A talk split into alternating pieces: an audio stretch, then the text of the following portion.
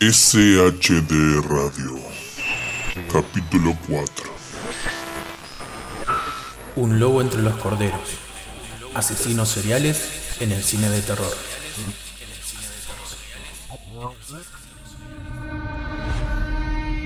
Freddy's coming for you.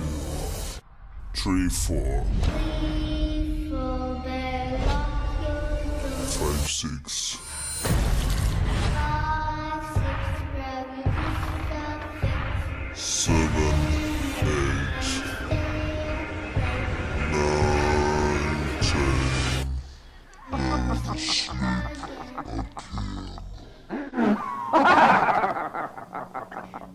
bienvenidos nuevamente a un nuevo episodio de SHD Radio, el podcast de debate y análisis de terror que hacemos en SH Downloads, que bueno, todas las semanas, siempre que vamos a poder, vamos a ir sacando un capítulo los jueves.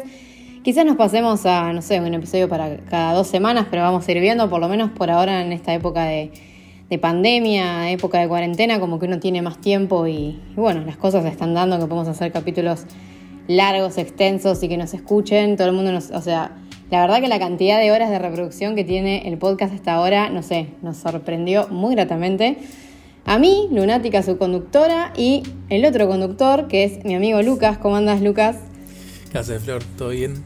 Y que bueno, justamente este tema que creo que después de grabar siempre nosotros eh, nos emocionamos o siempre de, de pasar los vivos porque realmente que me parece que la recepción del programa está buenísima y nada, nos está motivando a, a seguir, obviamente. Eh, entonces, bueno, llegamos a, lo que es este cuarto episodio de SHD Radio, que volvemos a hablar del cine de terror, eh, pero también un poco de lo que es la cultura pop, si se quiere un poco la cultura del terror, entre comillas. Y vamos a hablar de la figura del asesino serial, serial killer, eh, que es un concepto que un poco que nace en la cultura estadounidense, pero que tiene orígenes en, en la investigación alemana, como en el año 1930. Y nada, la verdad que es una figura muy presente, o sea, el concepto, si se quiere, la idea del asesino serial en el inconsciente colectivo de la sociedad occidental y del mundo en general está presente hace muchísimo tiempo. Eh, y esto se nota, bueno, hace un montón. O sea, si bien el término es relativamente reciente, eh, es como que creo que siempre hubo una especie de emoción en el público, una especie de, no sé, obsesión por seguir a este tipo de criminales, que tampoco son tan normales. Eh, lo que es re loco es que el asesino serial es un tipo de criminal que genera cierto miedo, pero que es menos, o sea, en un año hay menos de un por ciento de asesinos seriales, por lo menos en Estados Unidos, que es el país que se suele decir que tiene más. Así que no es un terror, o sea, tenerle miedo no es un terror real, pero sí hay un terror fundado en la cultura pop o en la cultura que nosotros tenemos. Eh, ¿Vos por qué crees que la gente tiene una especie de miedo o fascinación al asesino serial, Lucas? Y yo creo que eh, contribuye mucho lo que. Una cosa que hablamos en el podcast anterior, cuando hablábamos de cine moderno y justamente tocamos eh, La Masacre de Texas y ese tipo de películas que salió en ese momento, que un poco respondía al miedo a lo que puede ser real. O sea, venía el terror eh, como concepto en el cine y en la literatura, venía por ahí desde una etapa eh, donde todo lo que veíamos como terror era algo sobrenatural, ¿no? No sé, un monstruo del pantano, un vampiro, un hombre lobo. Eran siempre construcciones mucho más fantasiosas que generaban ese miedo por ahí a lo desconocido, ¿no? Como, como lo que es la explicación más psicológica del miedo a la oscuridad. Uno le tiene miedo a la oscuridad porque no puede ver lo que hay allá. Yo creo que este tipo de, de cine lo que trajo fue un miedo a algo real y tácito. O sea, el hecho de que cualquier persona podía estar. Eh, o sea, podía ser víctima de un asesino serial. Obviamente, la mujer tiene un, gran. Creo, yo creo que. protagonismo en todo este tipo de películas. Porque la gran mayoría de las películas que se hicieron de asesinos seriales. Eh, siempre son. responden. Eh, a los que son tanto inventados como a los que son eh, basados en asesinos seriales real, como vos recién decías de Estados Unidos, eh, siempre responden a, hombres que asesinaban mujeres. Eh, hay incluso prostitutas, hay, como mucho sobre ese material, digamos. Entonces, El miedo justamente creo que está infundado en eso, en el hecho de tener miedo a alguien que vos por ahí lo ves todos los días en su casa, que saca la basura, saca a pasear el perro, pero después puede ser un enfermo de pagado sexual que te raptó y te violó y te mató. Entonces creo que ese miedo a lo real, a, lo- algo que puede ser totalmente real y que le puede pasar a, a- a cualquiera, creo lo, que es lo que hizo que este tipo de cine sea tan llamativo, por así decirlo. Sí, y además creo que lo que es interesante a veces eh, de lo que un poco le atrae a la gente y también le genera miedo es que a lo largo de, los años que se, puede decir que un poco que la fascinación con los asesinos seriales surgió con Jack el Destripador eh, a fines de los años 1800 en Inglaterra, porque el caso de Jack el Destripador, si bien fue muy eh, prolífico, digamos, en los diarios de allá, de Inglaterra, que nada, que especulaban quién es, quién no es, también se supo en todo el mundo, o sea, más allá de que hubo una, la globalización era más tardía, digamos, en Estados Unidos se enteraron. Eh, y es como que siempre estuvo esa idea también de que antes capaz, como vos decís, eran monstruos o eran quizás, no sé, abominaciones de otro planeta, de otra realidad, y el hecho de que, no sé, de que alguien que quizás está inserto en la sociedad o que quizás incluso hasta tiene una posición económica o una posición social eh, privilegiada, que sea tipo asesino, es como que eso es algo que cuando se descubrió, hay como varias teorías de quién es Jack el Destripador, volviendo a Jack el Destripador, pero cuando se, se estaba toda esta especulación de que era alguien rico y demás, como que la gente obviamente que empezó a ver las cosas de otro punto de vista. Em, pero bueno, sí, es, es cierto, es, es un tema que, para arrancar un poco la, la cronología que queremos hacer, podemos partir un poco de base de lo que qué sería un asesino serial, que es un término que nace en la década del 70 más o menos, básicamente en la investigación eh, policíaca de Estados Unidos, o sea, es un término que inventa, entre comillas, el FBI.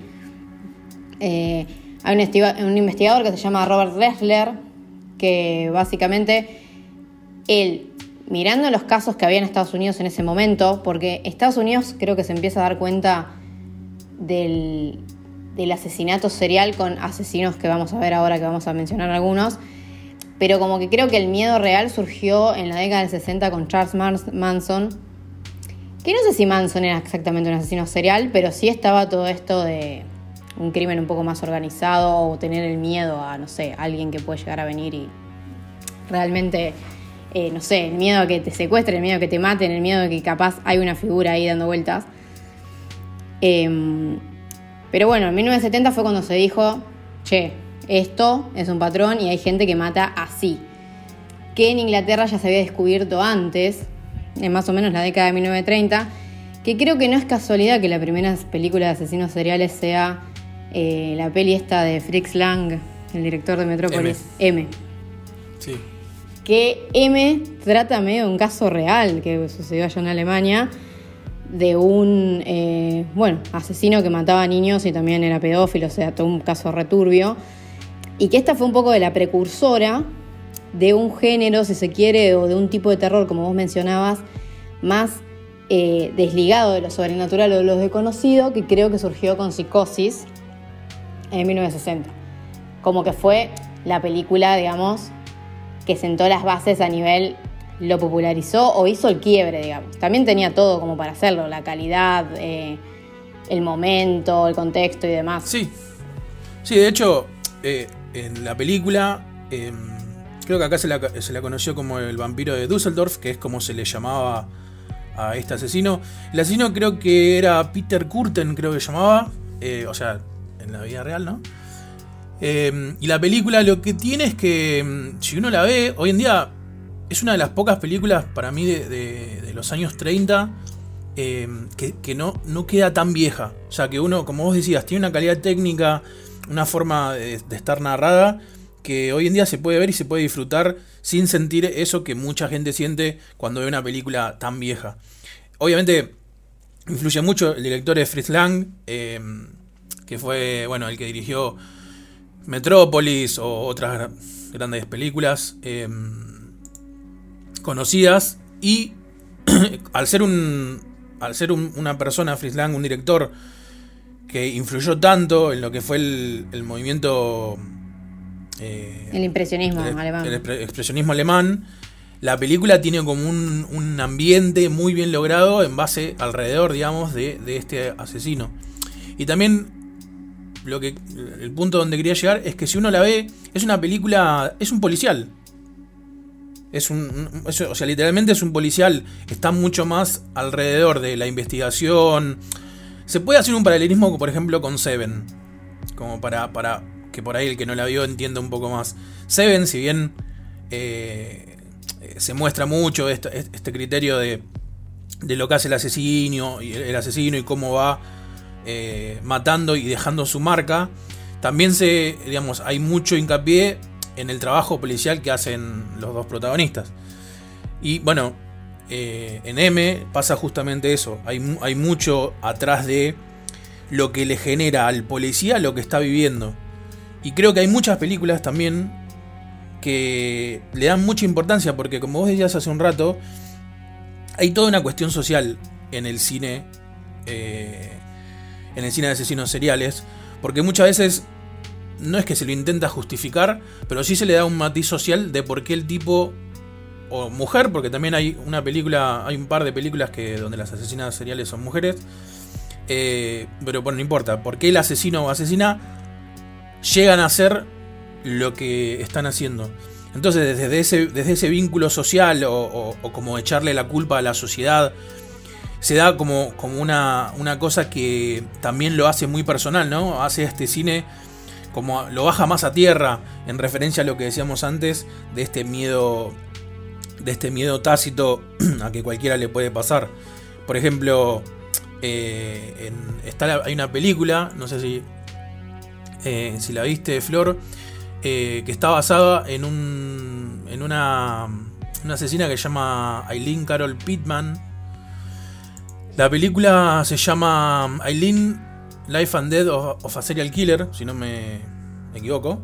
Es una película del 2000, 2000, 2002, por ahí. Y que, bueno, justamente explora lo que es. O sea, cómo esta mujer se convierte en asesina porque, bueno, la, mujer era prostituta. Ahí también, también tenemos un contexto social fuerte de todo lo que vive una prostituta por ser o, no. Después hay una discusión de si lo hace porque quiere o por necesidad. Bueno, eh, se podría hablar muchísimo de eso.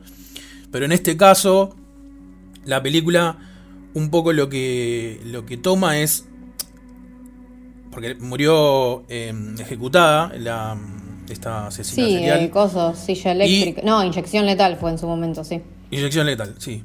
Eh, nada, y ahí un poco lo que habla es cómo, e- o sea, te muestra cómo ella desde su niñez tuvo una niñez muy de mierda, por decirlo así bien en criollo, y cómo termina como haciéndole clic la cabeza para hacer lo que hace cuando varias veces es violada por varios de los que serían sus clientes.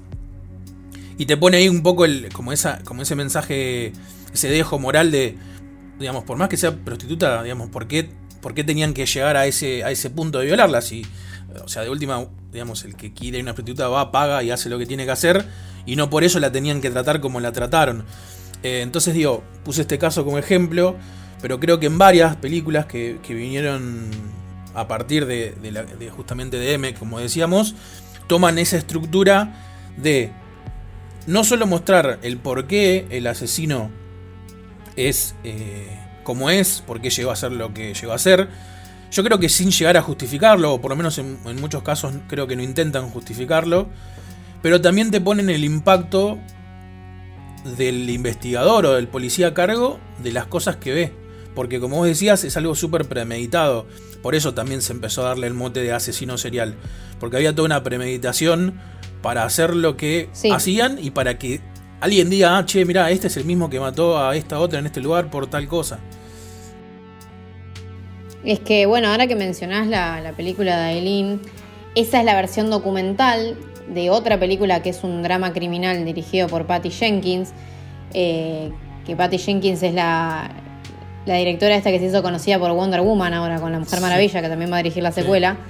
Eh, que es Monster. Claro. O sea, Monster es la versión ficcionalizada de la historia de Aileen Wargulos.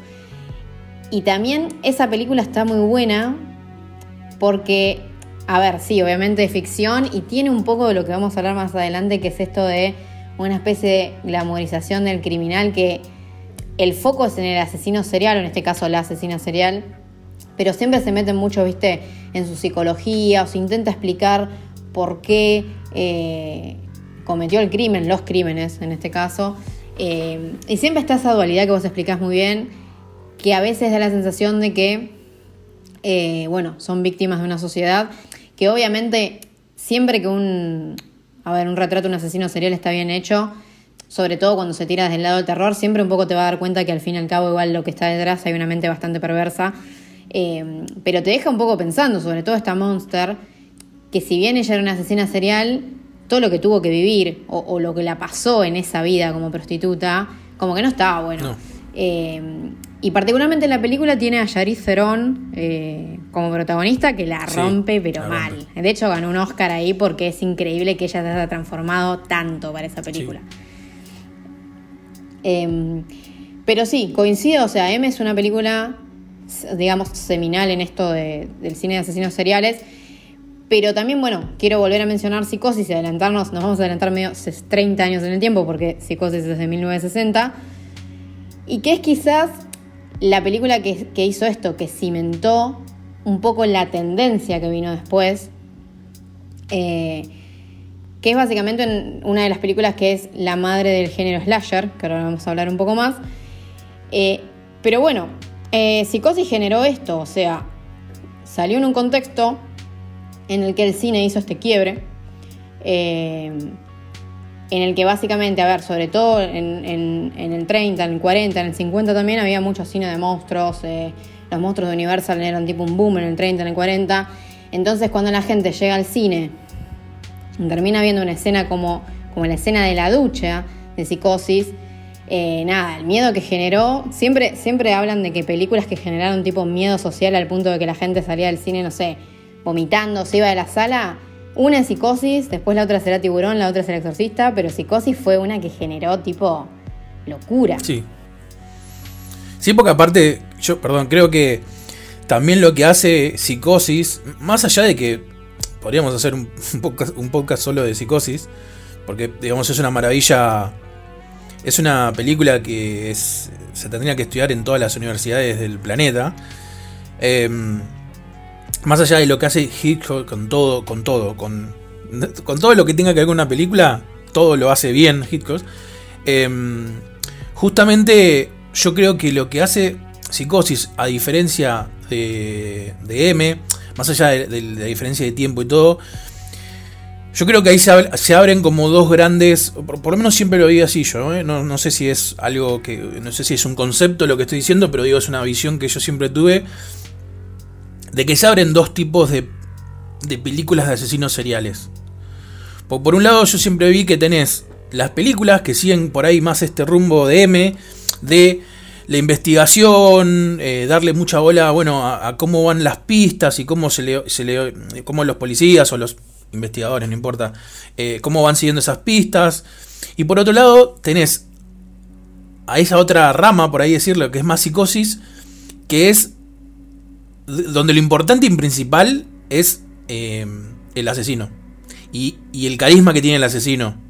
Y, o sea, yo creo que la, explosión, digo, como para poner un ejemplo claro de lo que estoy diciendo, la explosión grande de, este movimiento, por así decirlo, de psicosis es psicopata americano. Donde vos tenés un asesino súper carismático, que, que, te compra desde todos lados, pero bueno, el tipo está enfermo de la cabeza.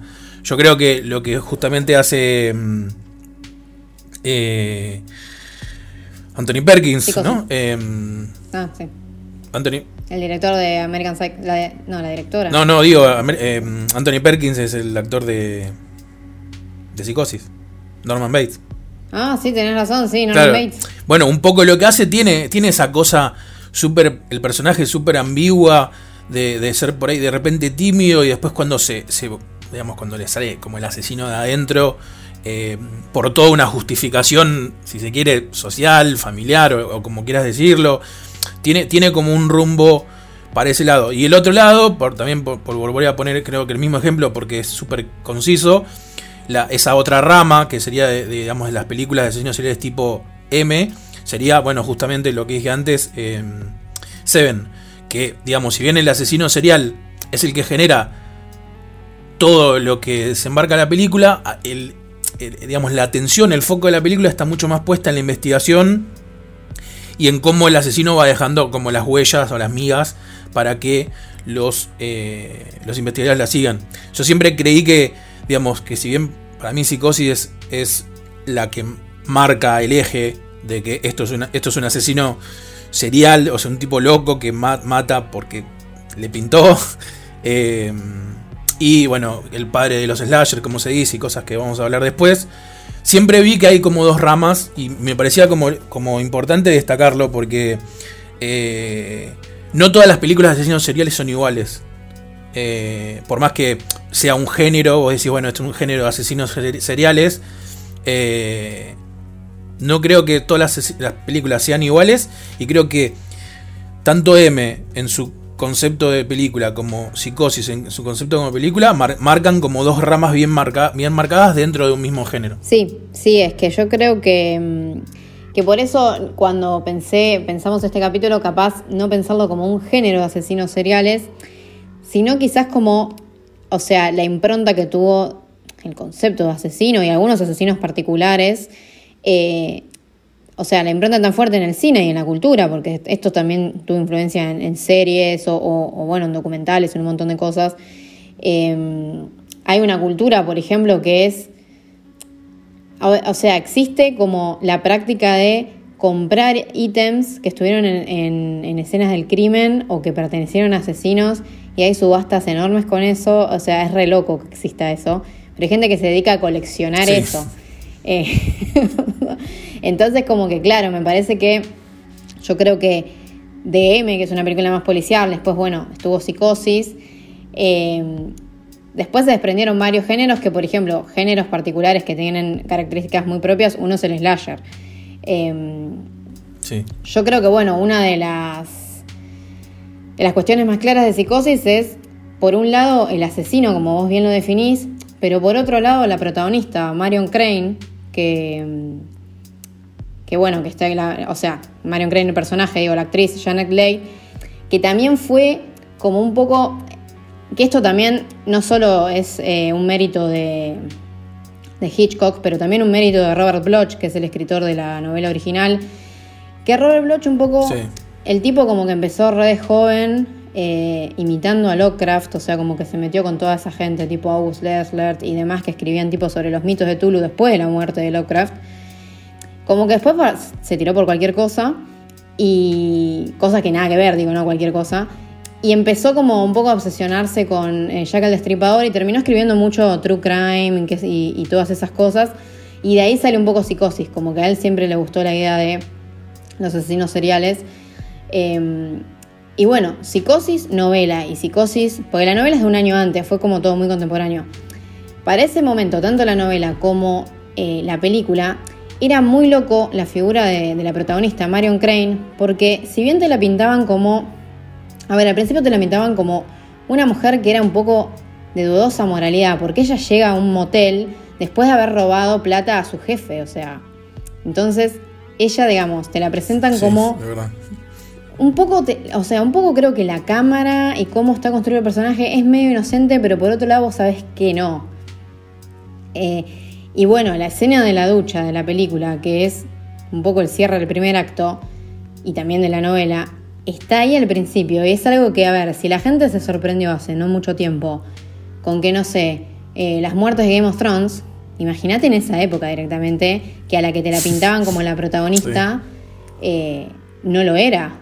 O sea, yo creo que eso eh, también cambió un poco, bueno, los puntos de vista de cómo mostrar eh, asesinatos o cómo mostrar el miedo, porque sí, a ver, creo que todos en ese momento podíamos ser Marion Crane. Creo que también se siente como un personaje muy humano en ciertos aspectos. Sí, sí, sí, tal cual.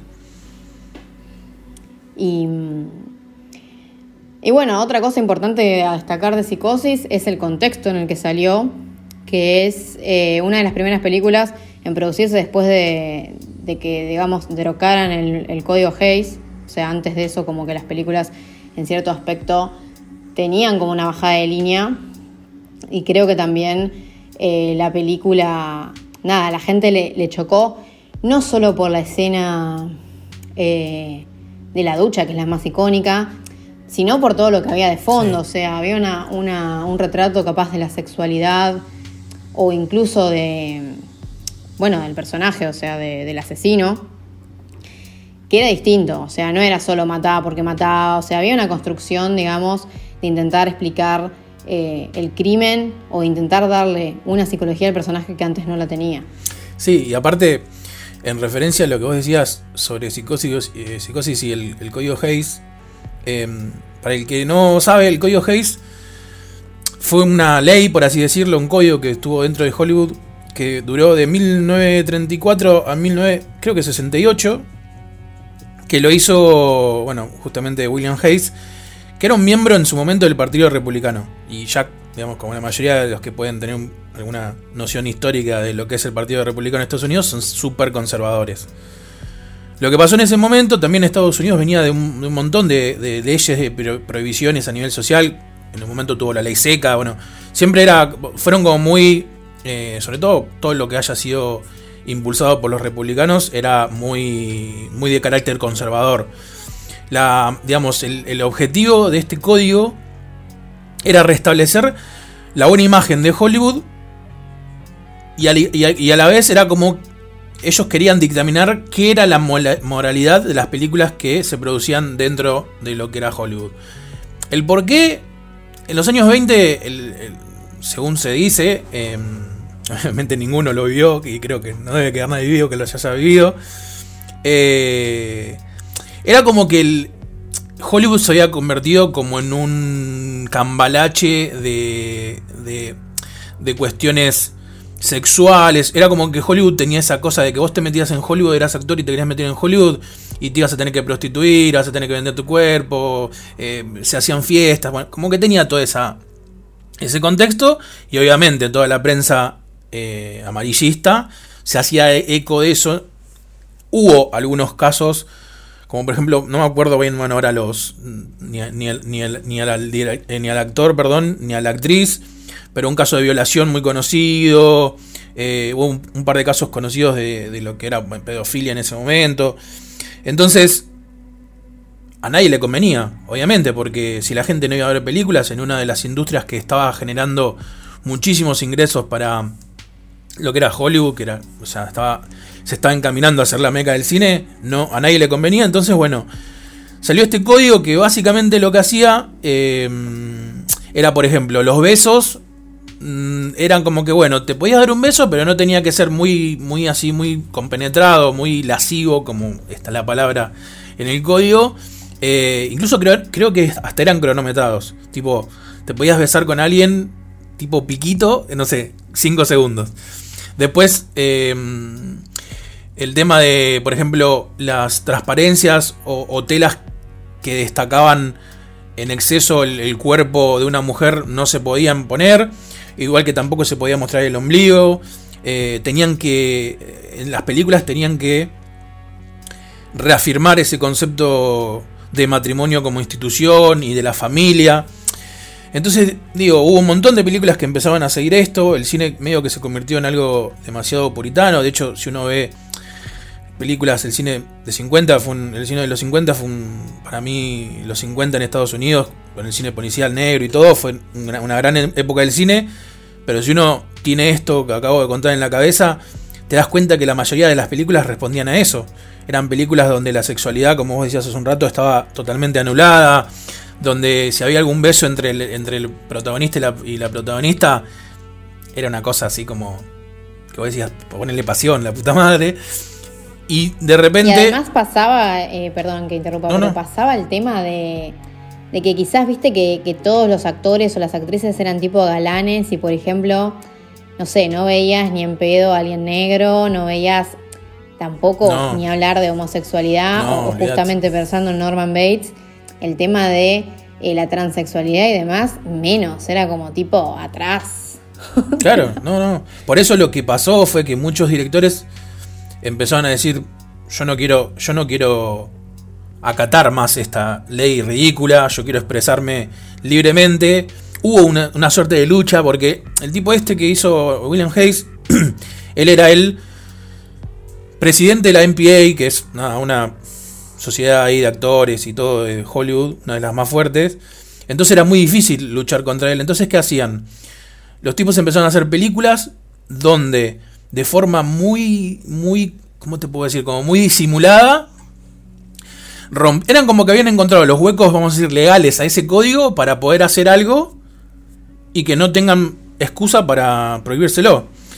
Claro, el vacío legal. Exacto. En- en- y encima a Hitchcock, con- porque Hitchcock cuando hizo Psicosis, digamos, eh, era Hitchcock, digamos, no, no era un bebé de pecho. Si bien obviamente todos empiezan y cuando empiezan es desconocido, el tipo tenía una presencia fuerte en lo que era eh, Hollywood. Entonces, lo que pasó fue que, si bien, o sea, Hitchcock es, muy es anterior eh, a cuando se, vamos a decir, se, se quitó esta, este código que fue en el 68. Pero ¿qué pasó? Hollywood, eh, Hollywood sí se dio cuenta justamente que hacer una película como Psicosis, o sea, le daba rentabilidad absoluta. La gente ya estaba medio podrida de ver lo que venían haciendo, todo tan casto y tan con tanta mora- moralidad, y se dieron cuenta de que, che, pará, esta película que va un poco en contra de todo lo que nosotros estamos eh, promoviendo, a la gente le encanta. Entonces, eso ayudó para que otros directores se empiecen a. se empiecen a, digamos, a cagar un poco, por así decirlo, en, lo que imponía este código. Y lo tuvieron que terminar sacando porque ya no tenía sentido. Igual siguió teniendo peso hasta el 68, por eso justamente los, los 70 son como una explosión de lo que es el slasher, como vos decías antes también, eh, y todo este tipo de películas más violentas, pero hasta ese momento no, y Psicosis fue la que movió todo el avispero para que Hollywood diga, che, ¿sabes qué? Todo bien con tu ley, todo bien con, con que sean republicanos, pero la gente está poniendo plata en estas películas y estas películas son las que vamos a seguir apoyando. Sí, es que además particularmente Psicosis, que bueno, que es una película que realmente era una película de bajo presupuesto, obviamente sacando toda la dirección que pueda llegar a tener eh, Hitchcock, todo lo que es guion y demás, pero también tampoco era una superproducción, o sea, No, un no. poco también si vos a una película como Psicosis no le quisiste que tal vez, no sé, no consiguió la financiación adecuada o en comparación a lo que eran los tanques del momento que se regían bajo este código, si, esa si vos haces una película paralela y le va mejor o, o igual, y bueno, sí, chau código, básicamente. Claro, sí, sí. Eh, sí, yo creo que además Psicosis después influyó, o sea, un poco antes de lo que es el slasher, pero por ejemplo en, en El bebé de Rosemary de, de Roman Polanski, Sí, sí. eh, que Roman Polanski, o sea, yo al, al chabón lo tengo ultra cancelado, pero el cine de él, particularmente esta película, está muy buena. Y además es re loco el contexto de- del bebé de Rosemary. Si uno tiene en cuenta, o sea, lo que le pasó a Roman Polanski con la que era la mujer en su momento. eh, Sharon Tate. Sharon Tate, sí, exactamente. Y todo lo de, bueno, el asesinato del clan Manson y demás. O sea, el contexto de la película, no que la película sea de asesinatos seriales. Pero sí respondía un poco, aunque tenía elementos sobrenaturales, bebé de Rosemary, sí respondía un poco a este tipo de terror eh, que era un poco más bajado a tierra y un poco como lo que vos decías, si yo a mi vecino lo veo todos los días sacar la basura y me parece un buen tipo, bueno, acá era una protagonista que básicamente, nada, vivía en un, o sea, en un edificio compartiendo con vecinos, que al final los vecinos eran o no eran, porque la película es increíblemente ambigua en todos los sentidos, eh, eran o no los locos. Entonces, eh, los locos que la querían matar, ¿no? Digamos, y ahí, bueno, Sí, sí. pero está bueno, sí. Está, eh, o sea, lo que generó psicosis, bueno, la mayoría de la gente a esta altura ya lo debe saber. Pero siempre creo que es una película que está buena seguir debatiendo y dándonos cuenta de, la impronta que sigue teniendo hasta el día de hoy. Sí, porque yo aparte yo creo que siempre está bueno, obviamente para los que gustan del cine, ¿no? A otros les puede importar poco y nada. Pero yo creo que siempre está bueno conocer las bases. O sea, a ver, si uno es fanático de... Eh, ponele, voy a poner mi propio ejemplo para no, para no generalizar. Yo, como creo que conté hace un tiempo, la primera película de terror que vi que me pegó a los 8 años fue eh, La primera pesadilla. Eh, crecí siendo un poco fanático, sobre todo porque, bueno, yo en los 80, yo nací en el 80, o sea que los 80 muchos no los viví, tengo recuerdo así, pero bueno, en los 90, entonces me nutrí mucho en cuanto a cine de terror del slasher. Eh, y siempre, después cuando empecé a gustarme el cine, lo que quise hacer fue decir, bueno, ¿de dónde viene esto? O sea, de, ¿qué son los precursores de...? Es como en la música. O sea, a mí me gustaba, no sé, cuando, cuando era más adolescente, que me gustaba el new metal. Bueno, ¿de dónde nació el new metal? ¿De dónde viene? Entonces, como buscar las bases, como el que sentó, el que dijo, bueno, esto ahora sí va a ser para este lado. Entonces digo, siempre está bueno. Hay gente, yo me conozco, digo, no es tampoco tan raro. Eh, gente que conoce psicosis, pero que nunca la vio. Eh, digo que tampoco está mal no haber visto una película, ¿no? A lo que voy es que justamente esta película, si al que le gustan los slasher, al que le gusta el cine de terror en general, el cine suspense, al que le gusta el cine, pero bueno, estamos hablando de terror y, de, cine de, asesinos, de cine de asesinos seriales, eh, yo creo que es una película que, que tenés que ver. Es de esas películas que si me preguntaran, si me preguntaran 10 películas para ver antes de morir, yo creo que Psicosis es una, porque como vos decías antes y como venimos mencionando, marca, es un antes y un después en un género, eh, o crea un género, por así decirlo, o un subgénero, bueno, como, como siempre estamos con esa disyuntiva. Eh, y creo que sí, es, es como medio, medio obligatoria porque está bueno entender de dónde viene todo lo que se ve en los últimos 30, 40 años. Tal cual. Eh, no, y además, bueno, el dato importante para mucha gente es que la peli actualmente está en Netflix, tanto la psicosis eh, de Hitchcock como el infame remake que nadie quiere ver, pero si alguien lo quiere ver, no. mírenlo. Em, así que bueno, también lo que creo que está bueno destacar es que para mí Psicosis es una película que igual no envejeció para nada mal, o sea, pasa como con M de Fritz Lang, que yo las veo hoy en día y le siento como bueno, Psicosis para mí sí tenía un suspenso como casi inigualable. Sí, eh, sí. Pasa mucho, bueno, el cine de Hitchcock en general, o sea, yo Vértigo eh, la vi hace relativamente poco y me, como que me siguen sorprendiendo, o sea, más allá de que muchas de las pelis thriller de él, quizás antes de Psicosis, tenían un poco este lavado, no sé, de cara, un poco más pulcro, no eran películas tan oscuras. Eh, todas creo que tienen un ritmo y, no sé, un estilo del, suspenso que es único y que hoy en día encima sigue sintiéndose vigente. Em, pero bueno, partiendo un poco de lo que son los asesinos seriales, digamos, que existieron, es como re loco eh, pensar en la figura de Ed Gein, que Ed Gein es el asesino serial que inspiró a Robert Bloch para escribir Psicosis se nota más en la novela que en la película, la inspiración de, de bueno, de psicosis como historia, digamos, en este asesino. Pero el tipo fue como re prominente, o sea, fue como una especie de hito en la historia de Estados Unidos, porque fue el primer asesino serial, digamos, que se, que se lo entendió como serial y que encima cometió crímenes como súper atroces y que la gente común, capaz, se enteró de esto. O sea, porque obviamente que asesinos seriales antes hubo seguro y crímenes horribles los hubo, pero el hecho de que se identifique a la persona eh, y que incluso, bueno, en este caso no sé si es que no había, desconozco si había o no había pena de muerte en Estados Unidos y demás, pero en su momento se lo declaró directamente, o sea, enfermo mental y terminó en una institución mental hasta que se murió como, murió de viejo, no, nada ninguna condena así, digamos. Eh, creo que tampoco hubo condena porque se tenía otro concepto, porque quizás hoy en día como que capaz no se lo ve como un loco, sino que sí se lo ve desde otro punto de vista, de cómo se entiende el asesino ahora que medita en las muertes o las planea, no siguen un, un patrón y demás. Eh, pero bueno, sacando esto particularmente, Ed fue un tipo que básicamente, por un lado, mató se cree que, o sea, se cree que mató a dos mujeres nomás, solo mató a dos. Pero sí, era un tipo que ultrajaba tumbas, o sea, desenterraba cuerpos, sobre todo de mujeres, y se creaba muebles y cosas así, ropa, medio bizarro el asunto, y turbio.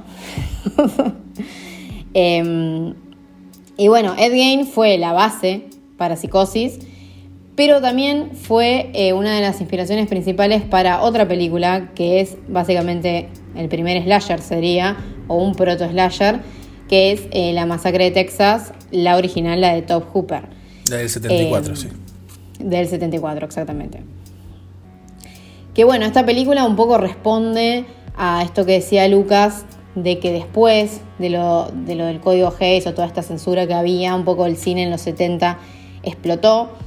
Y también lo que se llama el cine de explotación, que el cine de explotación es como una especie de un término un poco más amplio, porque dentro del cine de explotación está el slasher o está incluso las películas de Romero, los giallos, o sea, es todo este cine que en cierto aspecto busca resaltar el contenido eh, transgresor, digamos.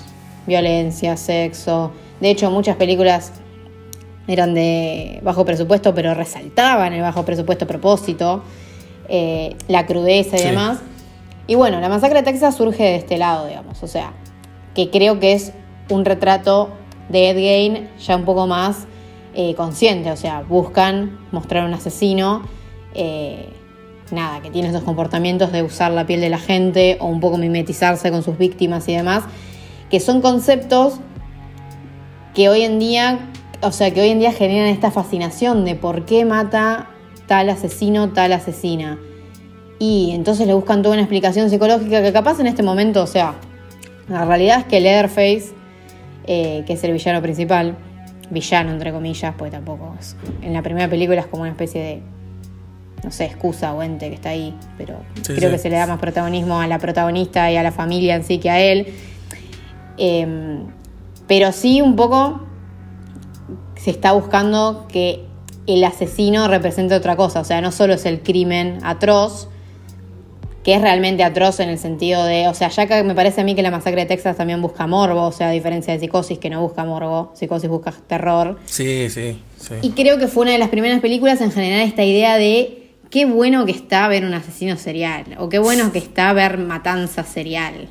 Es que aparte tenían, digamos, yo creo que una de las cosas que hicieron muy bien en la masacre de Texas eh, en relación a lo que es el caso real de, de Ed Gein es tomar, es como que tomaron muchos detalles de lo que fue toda la investigación original y, de las cosas que realmente pasaron y las, ¿cómo se puede decir? Les dieron una forma que sea mucho más entretenida desde el morbo, como decías vos, para la gente, porque ponele... Yo recuerdo haber visto mucho el caso y leído. Y mm, eh, uno, el primer, el primer mm, informe policial, el primer policía que entró a la casa, había declarado que apenas entraron, habían encontrado el, cuerpo desnudo de una mujer que estaba colgada, atada de los tobillos, colgada hacia abajo, decapitada, tenía el torso abierto y le había sacado todas las vísceras. Fue lo, o sea, fue lo primero que vio, o sea, ese, ese es el primer, para que se den una idea, ¿no? Del nivel de sadismo o, o- o no sé cómo decirlo eh, de, de lo que era el, el- el asesino. Sí, no sé qué palabra describiría Eso- realmente, porque es imposible. No, sí, es que es imposible. Yo creo que ves algo así, ya está, y te traumaste. Ese tipo, por más policía que sea, que, creo que queda traumado de por vida. Pero digo, fíjate que ese concepto de una mujer colgada, eh, sin la cabeza, etcétera, se arrastró por todo lo que fue la franquicia en general. Si bien en la primera parte lo, lo- lo ponen, no sé si es.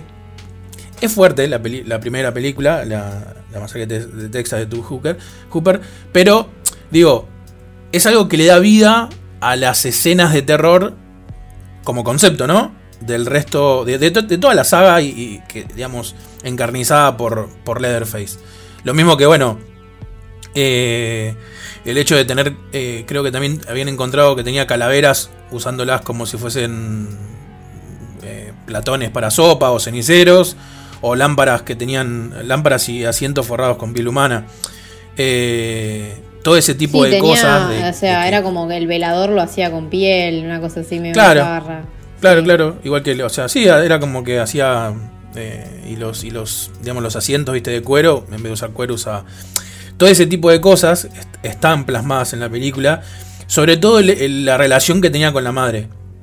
Supuestamente, en la investigación del caso real de Ed Gein, habían atribu- atribuido todo, digamos, si bien lo declararon, como vos dijiste, mm, Sí, insano, Eh, enfermo mental, sí. demente, sí. Sí. Eh, había toda una cuestión con la madre, eh, que la madre lo encerraba, lo castigaba, eh, él no podía hacer nada más de lo que diga la madre, no, o sea, era como, como que vivía una, no sé cómo decirlo, una dictadura plantada por la madre, que encima era una mujer que, según se decía eh, por las investigaciones, odiaba a las mujeres. Entonces, él tenía Y prohibido él tener... tenía un padre que era alcohólico Sí. y que, que murió, lo dejó solo con la madre. Sí, Eh, y bueno, es, esto que estás mencionando es justo lo que toma psicosis de él. Claro, igual que él cuando también cuando la madre eh, fallece, él sella la, mm, la habitación de la madre. O sea, él no, o sea, no entra más ni él ni nadie, como que está sellada, la encontraron sellada. Que eso también, a ver, psicosis de alguna forma, no quiero decir nada para el que no la vio, eh, digo, de alguna forma toma ese concepto, le da como una vuelta, ¿no? Pero toma ese concepto y en lo que hacen por su parte en en ¿cómo se llama? En la masacre de Texas eh, lo hacen al revés. Eh, si, vieron la saga de masacre de Texas, el que tiene la habitación sellada termina siendo él, como que para que no se escape o lo que fuese. Entonces a lo que voy es que digo que tanto psicosis como como la masacre de Texas, incluso como eh, Hannibal, que vas a, te voy a dejar que hables vos de Hannibal, toman todas estas cuestiones reales y les dan un sentido cinematográfico. A ver, no nos olvidemos que una película nace de, un- de una historia, ¿no? De una novela o de una historia o de algo, de un guion que tiene que tener un sentido, tiene que tener un contexto, tiene que seguir como ciertos parámetros, ¿entendés? Si no sería un documental. Entonces es como que yo siento que lo que hicieron bien justamente estas tres películas eh, al adaptar lo que pasó realmente con Ed Gein fue darle cada una su contexto, pero todas se basaban en, en cuestiones reales que había pasado con el asesino. Sí, es que sí, y por eso también yo creo que era escalofriante.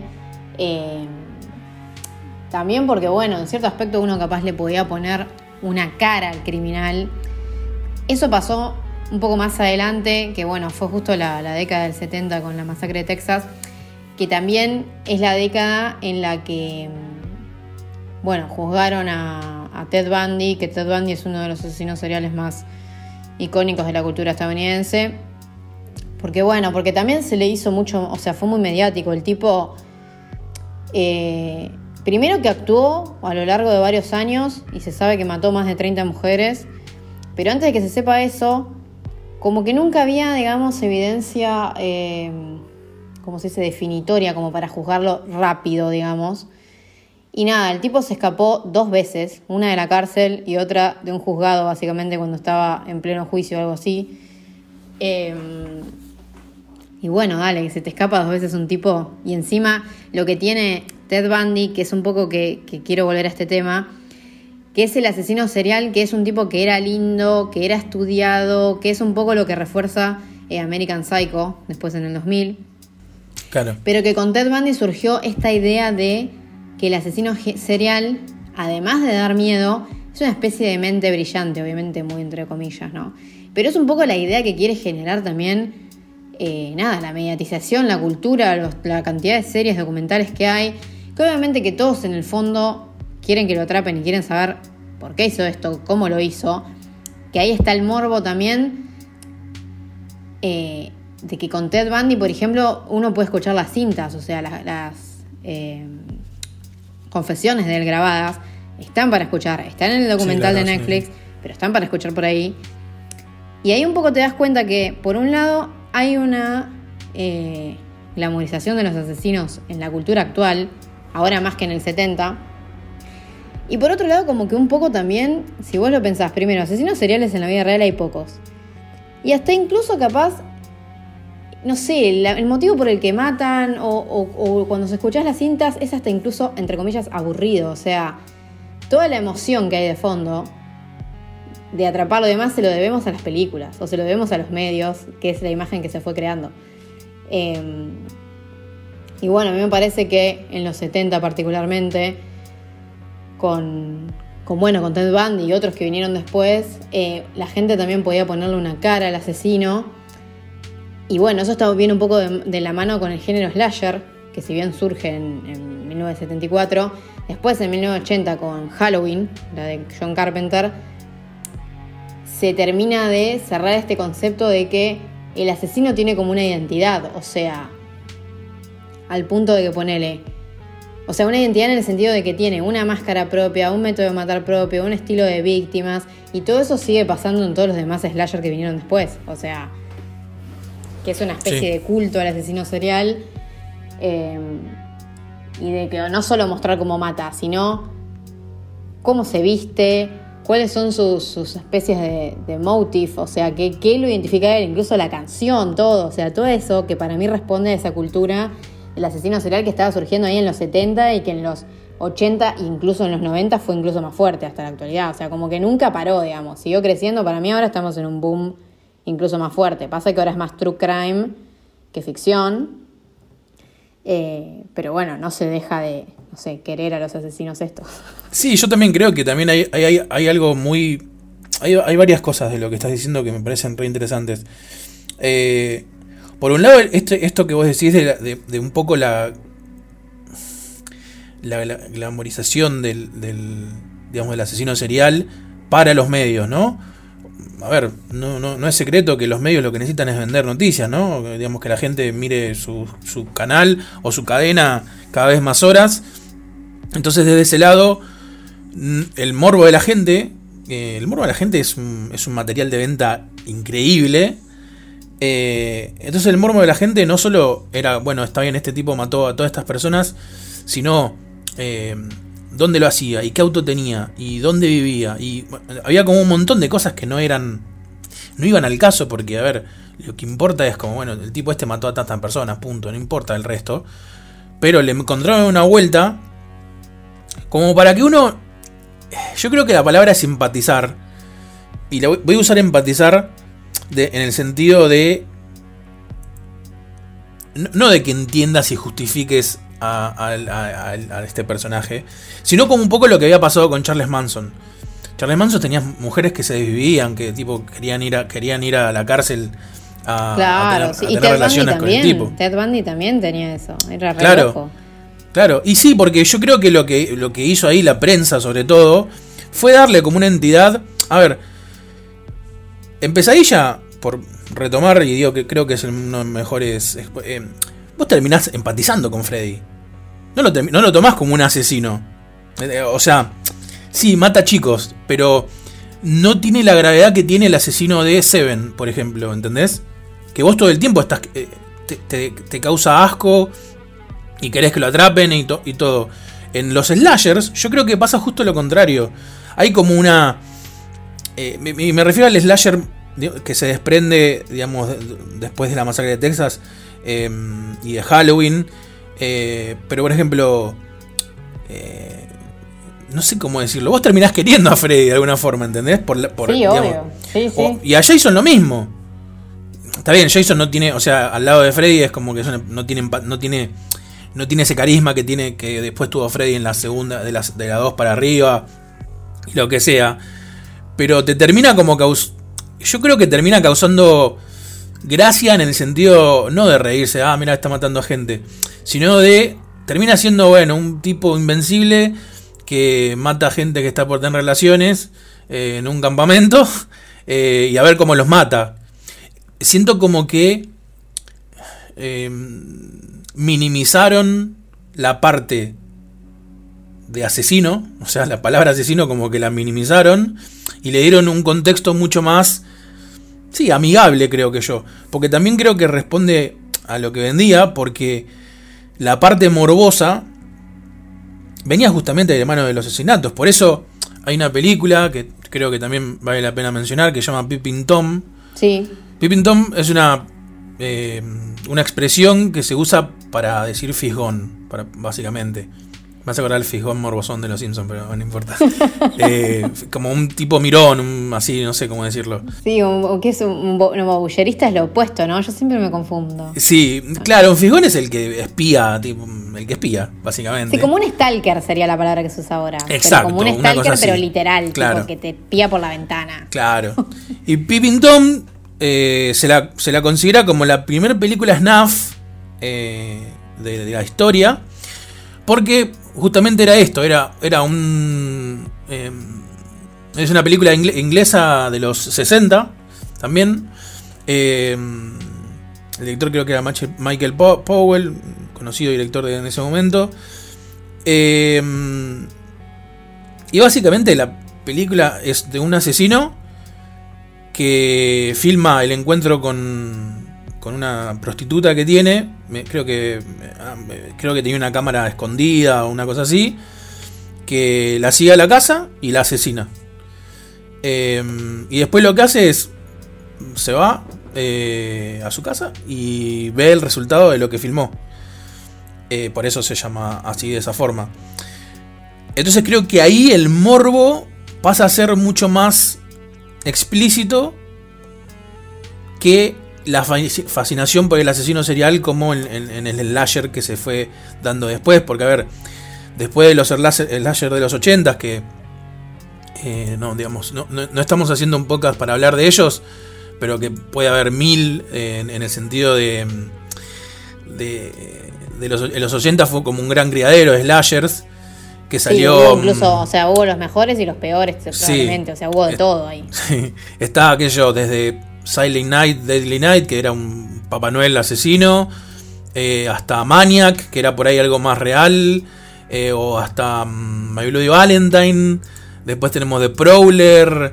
eh, hay una película llamada Alone in the Dark, no sé si la viste, que no tiene nada que ver con el juego, Ah, no. pero es, una- es medio como una comedia, pero bueno, es un slasher. Eh, hasta. mm, hasta The, The Burning. Eh, son todas películas que siguen como un mismo eje. El asesino, o sea, un asesino que muchas veces o vuelve de la muerte o vuelve con una, una cosa así media paranormal, que si- siempre tiene o alguna máscara o alguna vestimenta en particular, como decía Flor hace un rato, y que siempre mata a cierto tipo de gente o a, cierto tipo de gente que hace ciertas cosas. Estaba mucho esto del, del destape sexual y justamente digo, por- para ver cómo todo, todo está hilado, eh, en, en, digamos, en, en Viernes 13, en, en- en la saga en general, ¿cuál era como la, la gracia? Eh, Jason eh, mataba siempre a adolescentes que estaban ahí a punto de tener relaciones. Sí. Y esto, dicho por el propio eh, director, es un poco de como, como una contraparte a lo que hablábamos antes de la- del código Hayes. De que no se podía mostrar sexo, de que sexo tiene... Acá era como diciendo, mira, acá hay sexo, pero yo... Y te lo mato encima porque está mal. Era como una cosa medio irónica a lo que había propuesto. Entonces, digo, a lo que voy es... eh, estas películas donde el, donde el asesino tenía como mucha presencia y tenía mucha como carisma, como vos, que, vos querías que aparezca el asesino para que mate, total, tampoco te hacían generar empatía con los protagonistas. Eso, esa es la, locura creo que de estas... Locura en el buen sentido, ¿no? Porque es, es como la clave de la película. Vos terminabas generando más empatía con el asesino que con los personajes, porque los personajes no te importaba ninguno. Ninguno, o sea... Yo no recuerdo, salvo no, no sé. Creo que de todas estas películas que nombré, eran tantos los personajes que mataba que sí, tenías el protagonista, pero también te daba un poco lo mismo. Pero en las películas también que se desprenden como de, Pip, de Pippin Tom, digamos, en todo lo que fue por ahí el cine más snuff, cambiaba la visión totalmente. El asesino serial pasaba a ser el protagonista desde el sentido de, y vos podías ver lo que ese asesino hacía con su víctima. Entonces el morbo ya pasaba a otro, a otro extremo totalmente eh, mucho más ex- explícito. Y creo que eso incluso hasta vendía más. Por eso también toda esta cosa de darle tanta entidad a, Ted Bundy o a, Manson en su momento, que, que se convertían casi en estrellas de rock. Eran como estrellas de rock, pero bueno, que se hacían conocidos por otra cosa, digamos. Sí, es que sí, sí. o sea, la verdad que bueno, de los slashers se puede analizar un montón. Eh, la que vos habías mencionado, esa Silent Night, yo nunca me acuerdo, el, título alternativo es Black Christmas. No, son dos diferentes. Black Christmas es, eh, es una peli, es un grupo de chicos. Bueno, Black Christmas es una de mis favoritas por eso, pero creo que le habían puesto un título medio bizarro. Sí, pues es canadiense Black Christmas. Y cuando la llevaron a Estados Unidos tuvo otro título, pero nunca me acuerdo cuál es. Claro. No, esta es Silent Night, Deadly Night, que literalmente es un tipo vestido de Papá Noel matando gente a los Jason. Black Christmas está, están adentro de una. que encima es buena. A mí me gustó la. Es muy la- buena Black Christmas, La primera, sí. Y también me gustó la primer remake. Que trabaja la hermana de Buffy. o sea, la, la actriz que hace de la hermana de Buffy en, en la serie. Mm. Eh, Sí, no me acuerdo el nombre. ya la última que se hizo, a mí personalmente no me gustó. Eh, pero no, son diferentes. Son dos pelis diferentes. Porque aparte, Silent Night, Deadly Night, si bien está tomada medio como un clásico, para mí es malísima. es infumable. Eh, acá creo que se llamó. No. Eh, Black Christmas se llamó. Creo que Navidad Sangrienta. En, o sea, en castellano. Porque Claro, que- en el momento. quedaba mal Navidad Negra. Y Sí, esta. queda raro. Y esta, y esta en castellano tenía algo que ver con Papá Noel. Como que te diga. No me acuerdo ahora en castellano. Pero no, no, no son las mismas. No sé cómo se llamó Black Christmas. Yo siempre la conocí como Black Christmas. No sé, la verdad que desconozco el nombre que tuvo. Bueno, tarea para la casa, que no, ya veremos. Eh, bueno, pero volviendo a los slashers, eh, un poco antes de pasar a la, a la modernidad, podemos mencionar también el cine giallo, que el cine giallo es un término un poco medio especial porque giallo en italiano significa amarillo y, y básicamente es un término que arrancó como para hablar en general de la ficción criminal, o sea, al principio no sé si hablabas de una novela de Agatha Christie o de Sherlock Holmes, era giallo.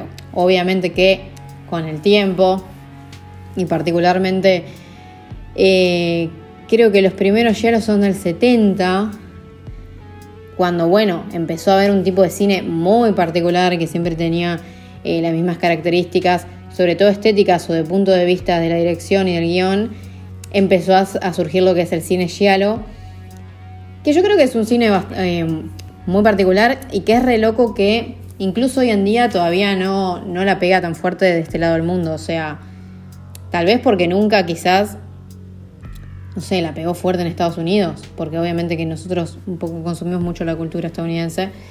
Eh, pero bueno, grandes directores del terror como Darío Argento, o sea, arrancaron filmando Giallo.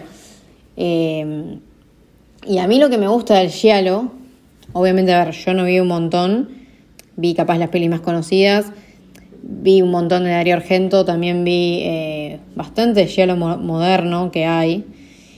Y el punto de vista del asesino, mezclado siempre con una especie de forma de filmar que quizás es más surrealista o medio tirada incluso al expresionismo alemán, porque siempre, por ejemplo, no sé, buscan una manera particular de resaltar los colores, ya sea la sangre o ya sea los, no sé, las manos del asesino y demás. Siempre tiene, particularmente muchos de los giallos más conocidos, tienen un punto de vista en primera persona. Entonces creo que te meten eh, nada, en la mente del criminal o, en el acto del criminal desde otro punto de vista. Sí, aparte, también tenían esto que vos decías antes. eh, por eso me gusta que todo esto está todo reconectado. Eh, esto que decías antes de que vos en, en- digamos, en ciertas películas tenías esto de que vos ya sabías quién era el asesino. Ya le dabas cara, vos viste en un momento esto que le dabas rostro y le dabas personalidad y todo. Y en los yalos generalmente se caracterizaba por todo lo contrario. La, digamos, la finalidad del- de, los yalos, de la gran mayoría, era descubrir quién era el asesino. Te ponía, la película te ponía un montón de. mm, Vamos a decir, de opciones, por así decirlo, a vos como, como espectador. Y de repente vos tenías 20 personajes que podían ser el asesino y no sabías cuál era, hasta que, bueno, se develaba hacia el final. Y particularmente en lo que es el cine, yo creo que por qué no llegó tanto a, masificarse, obviamente porque nunca pasó por Estados Unidos, como siempre decimos, es... Yo creo que era un tipo de cine que para el, para el concepto, eh, para la dinámica del cine americano es lento. O sea, para el que no está acostumbrado a ver un giallo, yo hoy en día, o sea, alguien, alguien que está acostumbrado a ir al cine a ver películas de terror y alquilar y- o, ver por Netflix lo que sale, le hace ver un giallo y se aburre. Porque si bien a mí me sí, parece... porque además tienen una puesta en escena del asesinato en sí, si vamos a- al acto de, de matar en sí, o a la parte de gore o a la parte aterradora, Sí, que incluso es súper rebuscada, no es tipo... Incluso, no sé, una escena de dar puñaladas nunca va a ser solo las puñaladas. Siempre hay como toda, como todo una recreación psicológica, un clima psicológico de, de que siempre te muestran a la protagonista capaz, que parece que capaz esquiva al asesino tres veces y a la cuarta vez la logra agarrar. O sea, es como, para mí, a ver, es cierto que es difícil de ver el Giallo, también igual me parece que Darío Argento se hizo conocido porque dentro de los que filman Giallo tiene un estilo muy particular, más tirado al thriller, ponele. Eh, pero me parece que eso, capaz es un poco, no sé, no, tampoco sirve, no creo que sirva ver Giallo solo por el morbo, por ejemplo. no, no. Es que creo que es lo que menos tiene. Porque la búsqueda es otra. Yo creo que, que Morbo, a ver, tiene el morbo que puede tener cualquier pel- película donde hay un asesinato, sí, pero no creo que no, no es el fuerte ni es lo que ni es la búsqueda. Yo creo que el giallo es una mezcla y que creo que la mayoría de los directores de, de digamos de, ese tipo de cine italiano de, de los 70 buscaban era una mezcla entre un cine que ya se había implantado por ahí en Estados Unidos y el cine el, el concepto de cine arte que tenían ellos porque sí, es que es el cine arte el concepto. Sí, Sí, es que no, no, no tiene, no tiene una escapatoria en el sentido de. Son películas que muchas veces se le da más importancia a lo estético, y no estoy hablando de lo visual, eh, estoy hablando de lo estético. La fotografía, los colores. Si uno ve las películas de. Sí, porque mí hay- incluso la sea, música, la música es muy particular en, en sí, el Giallo. sí. Y esto lo digo, o sea, que no se entienda de que con, digamos, que con cine arte o con, o con que son películas lentas, estoy diciendo que son malas. Para mí, eh, Darío Argento es un animal, ahí tiene películas increíbles que también dan para un podcast solo. Eh, Suspiria es una obra sí, de arte. sí, mí. sí. Pero, digamos, también tenés a eh, Humberto Lenzi, eh, Lamberto Bava, Mario Mario Bava. Bava. Hay un montón de directores de terror de buenas películas en ese momento que tenían como un estilo eh, bastante marcado y que el único que por ahí, digamos, eh, ¿cómo se puede decir? El único que dio un paso a la, a la fama, como, como por así decirle, a diferencia de, de todos los otros directores, fue... eh, no me va a salir el nombre. eh, el, el creador de lo que fue el Spaghetti Western. eh, Ay, no.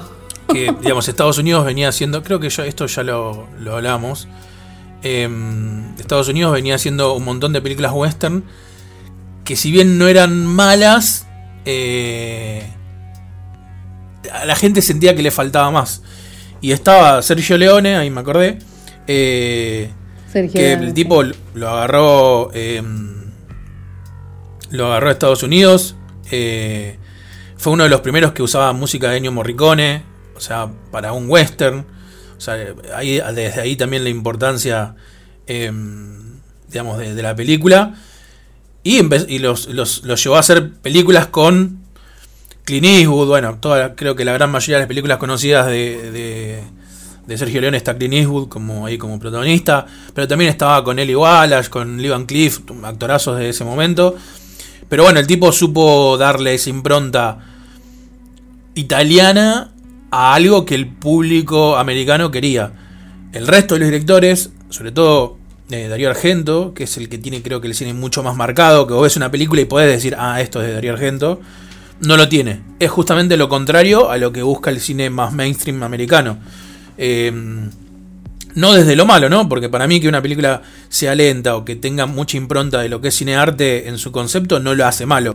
Pero bueno, hay gente que le aburre eso. No- tiene ganas de ver algo más palo y a la bolsa, más pochoclo. Claro, es que por eso yo decía que para mí, la, o sea, la puesta en escena, con lo que, lo que iba hoy, es que es eso, que a veces, a ver, qué sé yo, el giallo es, a veces, qué sé yo, hay hasta música clásica de fondo o, o tipo, o, o jazz, o sea, música que vos decís que no asociás, por lo menos en la en el modelo americano del cine de terror o el slasher, no lo asociás nunca a una película, entre comillas, de asesinatos. Pasa que lo que tiene el giallo es que para mí, en lo que es, o sea, a nivel audiovisual, es un género muy particular y también está emparentado con el cine arte, pero también está emparentado con el cine autor, porque Sí. particularmente los que hicieron más de un giallo, como pasa con Mario Baba o con Darío Argento, que vos ves una peli de ellos y sabés que es de ellos. Eh, incluso Darío Argento cuando ya dejó de hacer giallo y, y se tiró para otras cosas, como que un poco las técnicas de, del giallo nunca las dejó. Obviamente que no tenía, no todas las pelis tienen lo más obvio, eh, porque no necesariamente necesitas un asesino en primera persona, eh, no sé, con guantes y demás, y, y todo, un, y todo un misterio para armar un giallo. Eh, es un poco más complejo, pero, bueno, también creo que Darío Argento se repopularizó de este lado porque quizás es uno de los que tiene ritmos más, no sé, a lo que uno busca en general, porque lo primero que vimos es cine estadounidense y bueno, es lo que... Nunca va a ser la matanza de, como vos decís, palo de la bolsa es buena, nunca va a ser el slasher de una muerte cada 15 minutos, cada 10 minutos, eh, pero bueno, tiene su toque también. Me parece que es un género que está muy in- interesante. Sí, sí, es muy lindo para, también para ver como, como algo diferente, así como decía lo mismo con Psicosis, que digamos la recomendaba desde el lado, desde ese lado. Eh, el t- te abre creo que un- un- una puerta nueva de lo que es, vamos a decir, los asesinos en serie, que ninguna película de, digamos, de las que salió después de, de, de Psicosis y de Halloween más que nada, porque si bien creo que Psicosis marca... um, marca como la premisa. Yo creo que el gran disparador después es Halloween. Eh, no, no, en- o sea, ninguna película americana vas a ver este tipo de concepto que tiene eh, Sí. el Yalo. Tal cual. Em, así que bueno, bueno, el Giallo obviamente lo tenemos que mencionar. Pero volviendo a todo esto, lo que sería un poco la fascinación en la cultura del asesino serial y demás.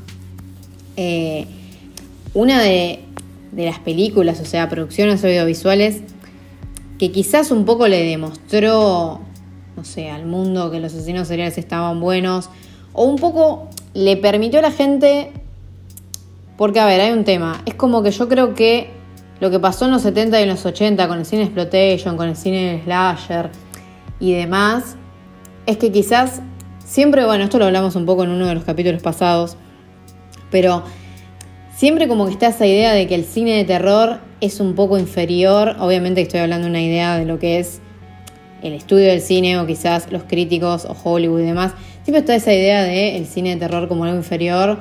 eh, un poco bueno, justamente, porque siempre dijimos, en los 90 el cine de terror tuvo su crisis, o en los 80 estuvo... eh, en los 70, en los 80 hubo muchas pelis que eran todas iguales, sacando algunos que terminaron siendo clásicos.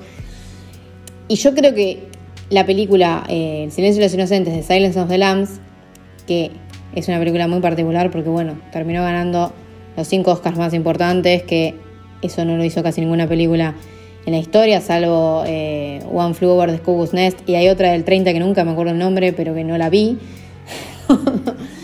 Eh, que a mí me parece que Silence of the Lambs lo que permitió es que ya la gente no esté como. La gente y particularmente los críticos no tengan como un poco de vergüenza de decir, che, vi una de terror y está buena, o che, los asesinos seriales también pueden ser parte como del cine que va más allá del morbo. O sea, para mí esta película del 91 es como un poco la precursora de todo un montón de thrillers que vinieron después, que puede llegar a ser la saga Millennium o Seven, como la mencionaste vos hoy, eh, y todo el cine de David Fincher particularmente.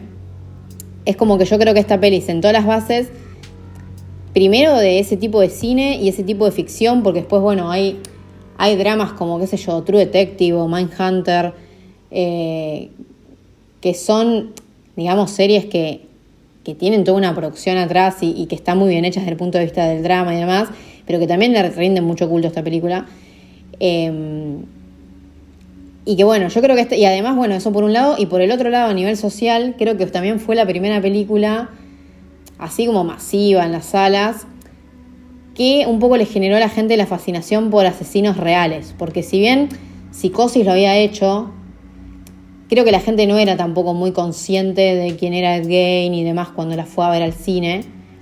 Pero en los 90, ya con todo lo que pasó con Ted Bundy, ya con la idea del asesino serial presente, eh, creo que la cosa es distinta. O sea, la gente ya había visto, no sé, ya había esperado afuera un penal a que le meta una inyección a alguien, obviamente. O sea, es como que ya había como una especie de cultura. Y bueno, sí. que esta película, eh, nada, que gane todos los Oscars. Un poco también, no- o sea, a ver, para mí es una película increíble. Yo creo que si hago un top 10 de mis pelis, está. Eh, pero también creo que contribuyó mucho también toda esa movida de, la fascinación por los asesinos que había en el momento. Sí, aparte, también como decíamos con, con Psicosis, eh, más allá de, digamos, de lo que trata o del guion, de lo que tiene, hay toda una construcción alrededor a nivel realizativo que tiene que tiene El silencio de los inocentes que es increíble. O sea, eh, Sí. no, no solo es una buena película, eh, vamos a decir, por, por el, el tema que trata, sino cómo está dirigida, eh, los actores, las escenas, hay un montón de, de cosas que hace.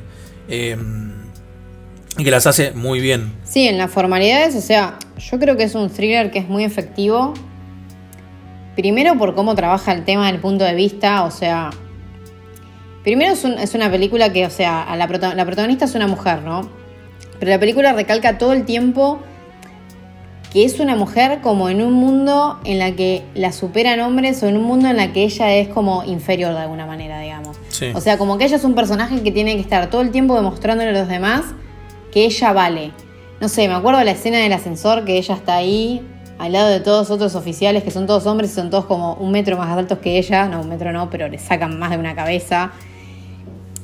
Y también pasa mucho, bueno, o sea, en parte primero cuando te la presentan a ella, que es como una mina que no sé, que se esfuerza por resaltar y que también se tiene que esforzar por resaltar, porque obviamente yo me imagino que en los 90 no debía haber muchas mujeres en, eh, en las secciones del FBI que están dedicadas capaz a asesinos seriales o a crímenes bastante turbios como lo que es por un lado Hannibal Lecter, que es el bueno, personaje de Anthony Hopkins, que nace en esta película y que después se, lo ve en otras películas. Pero particularmente lo que tiene Silencio de los Inocentes, que no tiene ninguna otra película de Hannibal, es este punto de vista de ponerte, o sea, el, espect- el guion y la dirección están desde el punto de vista de, de ella, de Clarice, que es Jodie Foster. Y yo creo que la película transmite ese terror o ese miedo porque hay momentos en los que, o sea, básicamente la cámara es primera persona, pero es primera persona no como en el giallo, es primera persona para, no sé, para que el, ju- el- el espectador conecte de otra manera con cómo se está mostrando el asesino o cómo se está mostrando el desafío que en cierto aspecto tiene que vencer eh, Clarice, digamos. Que Sí. pueda- hay escenas cuando ella está ahí en, la comisaría y hay escenas directas con Hannibal Lecter, con Anthony Hawkins mirando la cámara, o con Buffalo Bill, incluso al final de la película, eh, el punto de vista de la cámara de cuando ella como que entra a la guarida, entre comillas, de Buffalo Bill, es como una de las cosas más tensas que existen para mí. O sea, e- eso yo creo que, el, que o sea, es un nuevo, un, capaz es como la peli un poco, entre comillas, que se inauguró el thriller moderno de, criminales, digamos, por todo este manejo de, de, no sé, de intentar meterte en la mente del, del asesino con algo más que no sea, no sé, victimizarlo. Porque, por ejemplo, de Hannibal Lecter no sabemos nada casi de su pasado. Y aún así, el tipo da miedo. O sea, con cómo la manipula ella, con frases, con, con momentos de cómo te mira o qué le dice, que es como re loco para mí. Es algo que, que no hay muchas pelis que hayan, digamos, logrado esto. Antes ninguna y desde ahora tampoco hay tantas. Sí, por eso también te decía antes esto de que esta película también creo que responde a esto de eh, glamorizar al, al- al personaje. A ver, si bien acá el, el asesino principal no es Hannibal Lecter, Claro, es Buffalo Bill, que está inspirado en Get Game. claro, uno, claro, a vos te termina pareciendo, a ver, yo lo voy a decir así, a uno le termina pareciendo un capo por, por cómo es esto que decís vos, en el sentido de cómo se comunica con ella, cómo la manipula, eh, cómo pasa de un tipo súper eh, educado y culto eh, a, por ahí a un loco que se le sale la chaveta, O sea, uno, uno termina haciendo como esa, esa comunión y creo que eso, en retrospectiva a todo lo que decíamos antes, también le da como un nuevo aire a esto de, digamos, del asesino serial, asesino serial eh, que uno termina queriendo, entre comillas, por así decirlo, ¿no? Como esta cosa de, popularizar al asesino serial. Porque aparte hay algo, hay un, digamos, algo que, podemos decir también a colación de esto. Em, la película es em, del 91, si no me equivoco. 91, sí. En el, em, en el 86 eh, se hizo una película que se llama Manhunter, que está dirigida por Michael Mann. Michael Mann, para el que no sepa, es director de, la película Hit, Fuego contra Fuego, donde trabaja Al Pacino y Robert De Niro en una misma película, que era como el, era como el Avengers de hoy en día, digamos. Em, del Informante, también con Al Pacino y Russell Crowe. Em, Collateral, la de, la de Tom Cruise. Eh, la, remake, vamos a decir, la adaptación a la pantalla grande de, División Miami, una serie también de los 80 eh, con Colin Farrell y Jamie Foxx. Incluso Enemigos Públicos, la de mm, Christian Bale con Johnny Depp. O sea, es un director muy bueno. Hizo en el 86 una película llamada Manhunter, basada en Red Dragon, en el libro, eh, con con Hannibal Lecter, eh, con, digamos, con todos los personajes de la serie, y no la vio nadie. Es cierto, yo la vi después, o sea, la conocí después, digamos. Claro, pero porque en el momento la forma de tratar mm, es la clásica fórmula de película de policía bueno y, digamos, y asesino malo. No tiene esta construcción que después le dio... Eh, creo que era Jonathan, Jonathan Demme, el, sí, Jonathan Demme creo que era el, director, de El Silencio de los Inocentes. De, que es el mismo de Filadelfia, eh, Filadelfia, sí. Un par más de pelis de esa época, sí. Que le dio una construcción súper carismática al personaje de Hannibal Lecter. Es como la serie, para mí la serie es una... Me encanta, eh, hasta me dio pena que la hayan cancelado. Eh, la serie, la, digamos, es, esa esa dinámica que hay entre, entre bueno, el, que hace de Hannibal Lecter y, el policía, eh, me parece soberbia. Es como... Y que, y yo creo que esa serie nació gracias a la película, digamos, en el sentido, obviamente, ¿no? Porque si la película no hubiese tenido éxito, no, por ahí no hacían la serie. Pero me refiero al cómo te muestran a Hannibal Lecter. Porque no, no, deja de ser... que que el Hannibal de, Anthony Hopkins, y justamente que es responsable el director y toda la gente que estuvo detrás de, esta película, eh, es como una especie de, o sea, es capaz el, Ted Bundy ficcional, que más allá de que eh, Thomas Harris, que es el escritor del, libro El silencio de los inocentes, dice que se inspiró en un, en un médico mexicano que él conoció cuando fue una, porque él era periodista, era una historia medio bizarra pero que también era un médico que mataba a las víctimas y supuestamente había cometido hechos de canibalismo, pero era un crimen como re, pedorro, digamos, re del montón, y él con la figura de Hannibal Lecter lo lleva a otro sentido un poco más, por eso digo, como mente maestra o mente interesante, como que te interesa saber por qué mató y toda esta manipulación psicológica que se ve en la película, eh, y bueno, obviamente la actuación de Anthony Hopkins hicieron que, por ejemplo, justamente sea posible la serie o también sea posible que, no sé, que series como Dexter duren ocho temporadas. Eh, o no sé, o series más modernas como The Fall, que con Gillian Anderson, que también tienen una, eh, una versión del criminal que para mí históricamente surge de Ted Bundy, porque Ted Bundy es este chabón que fue súper popular, que las minitas lo querían, que salió por tele. Eh, y que nada, que también, a ver, si vos ves hoy en día los juicios de Ted Bundy, es súper fuerte como el tipo intentaba manipular a los jueces y al... Eh, no me sale. Sí, sí, a la gente que está ahí. claro, a los que decían ahí, no me sale. sí, no importa, ya eh, entendimos. intentaba como a, claro, como manipular a todos diciendo yo soy inocente, soy inocente. Obviamente no sos inocente, chavo, no sea. Claro. Es que ahí, mira, me salió la palabra, perdón, me salió la palabra que venía, creo que desde que empezamos el podcast no me salía llegaron a romantizar. Sí, esa es la palabra. Al, al, digamos, al asesino. Porque es como decís vos, o sea, a ver, comés gente, ¿entendés? No, no tenés excusa, o sea, sos lo que sos. Pero ¿qué pasa? También hubo algo que dijiste vos recién que creo que resume todo el capítulo. Vos dijiste, cuando contaste esto del, doctor mexicano, este que, que, asesinaba a la gente. Sí, en la y vos dijiste, bueno, era un crimen re pedorro. Sí, sí. Eh, a ver, eh, esto, lo, eh, digamos, yo comparto con vos, pero si lo ves desde el lado, vamos al lado, digamos, narrativo, un crimen es un crimen. Obvio, sí. ¿Entendés? Digo, a ver, una persona, un, tipo que mata a otra persona con un tiro, o uno que la desarma en 20 pedazos, la forma de matarla es diferente, pero la persona murió, no importa cómo, o sea, la muerte es, es una sola.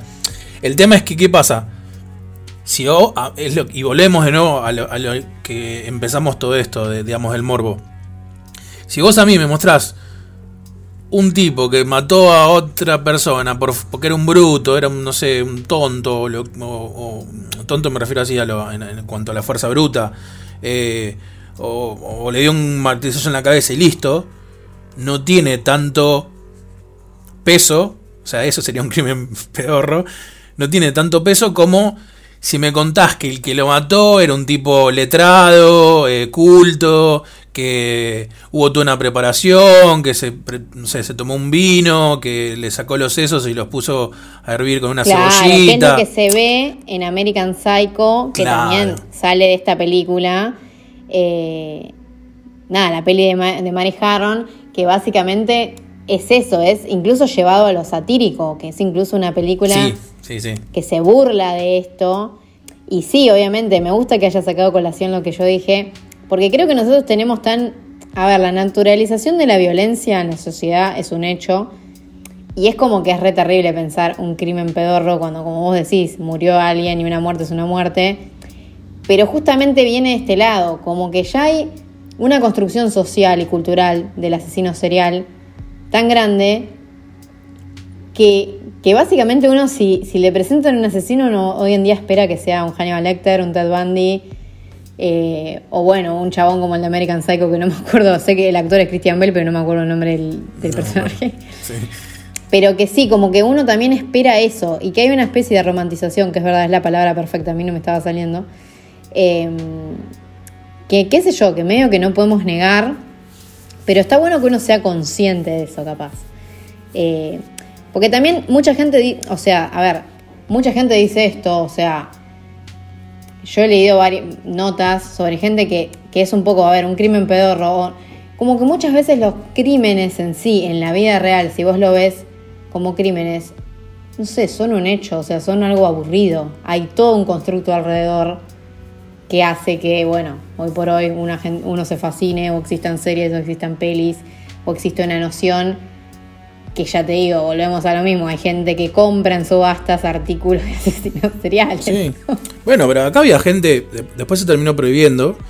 Yo me acuerdo, yo de más chico iba mucho a, la Expo Armas, una exposición que se hacía acá en, en la rural, eh, sobre todo el mundo de las armas, porque bueno, tenía un primo que, que está en todo ese mundo, que labura.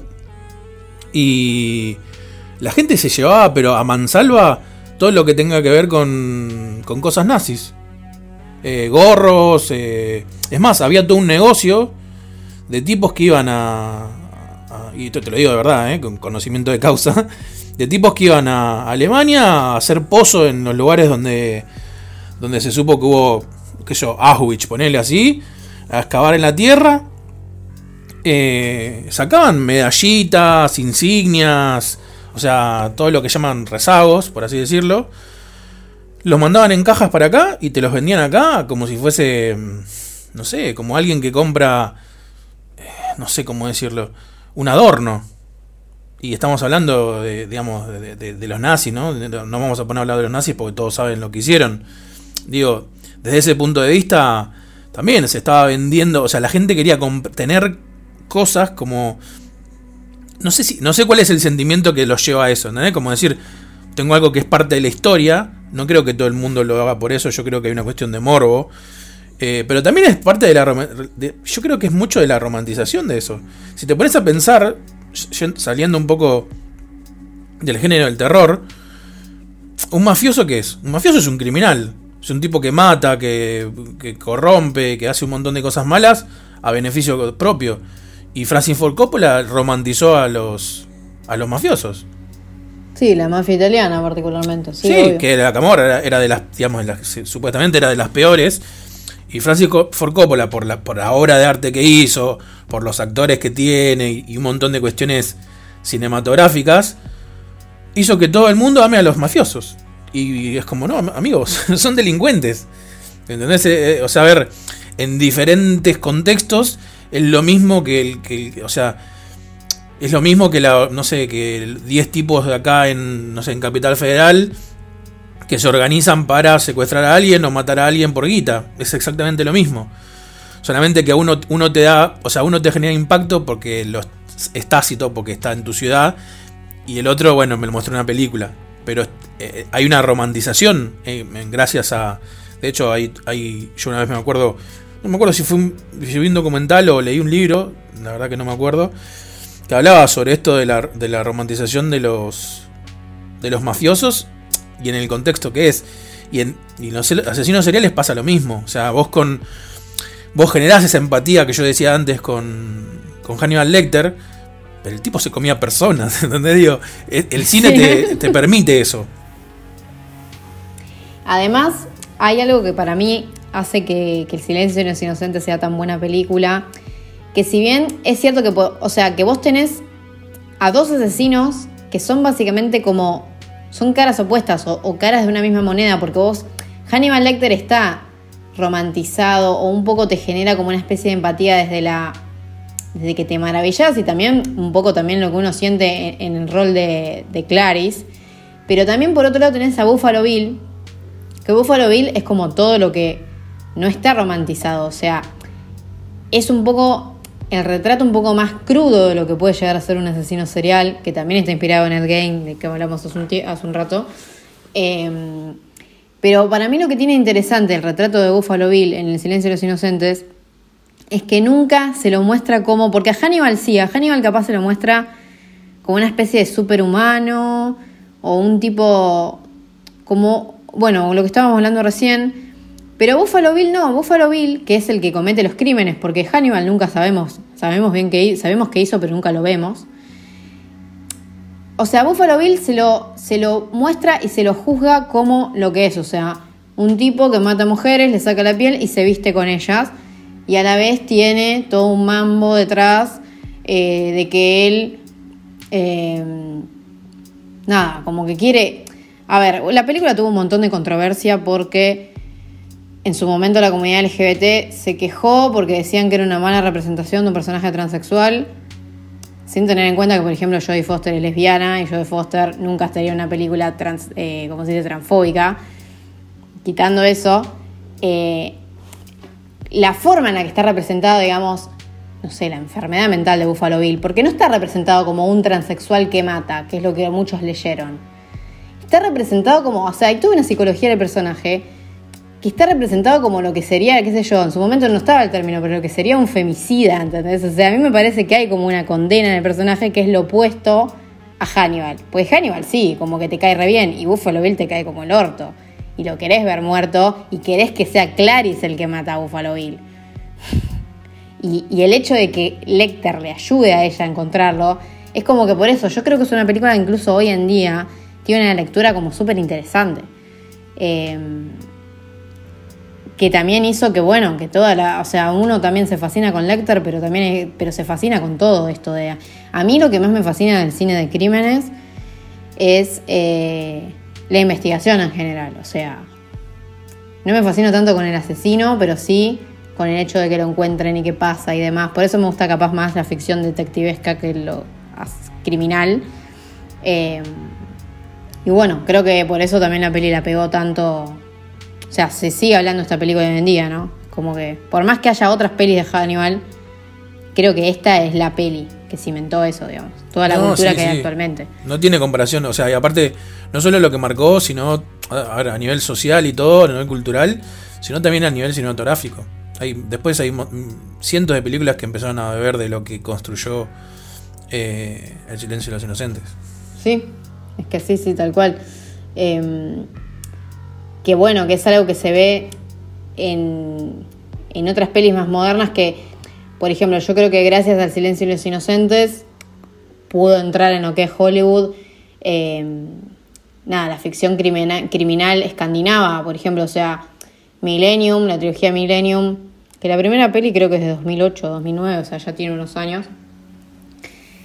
Pero básicamente vos la ves, o sea, el thriller escandinavo, si bien tiene temáticas muy particulares, muchos de los ritmos los toma del cine americano, eh, no me gusta decir americano porque no es bueno, estadounidense, eh, y mucho lo saca de acá, o sea, del Silencio de los Inocentes y también de lo que fue, bueno, para mí David Fincher es el director más heredero de esta Sí, de hecho, en algún punto, si bien eh, la remake em, estadounidense eh, de, de- de, bueno, de una de las películas Millennium, nunca sé bien, de- nunca me acuerdo los nombres, pero tienen como la chica que le gustaba jugar con fuego en no sé dónde. Sí, la primera es, pasa que le, le cambiaron los nombres, porque la primera en, en inglés se llama The Girl with the Dragon Tattoo, Es la segunda, ¿no? pero en sueco...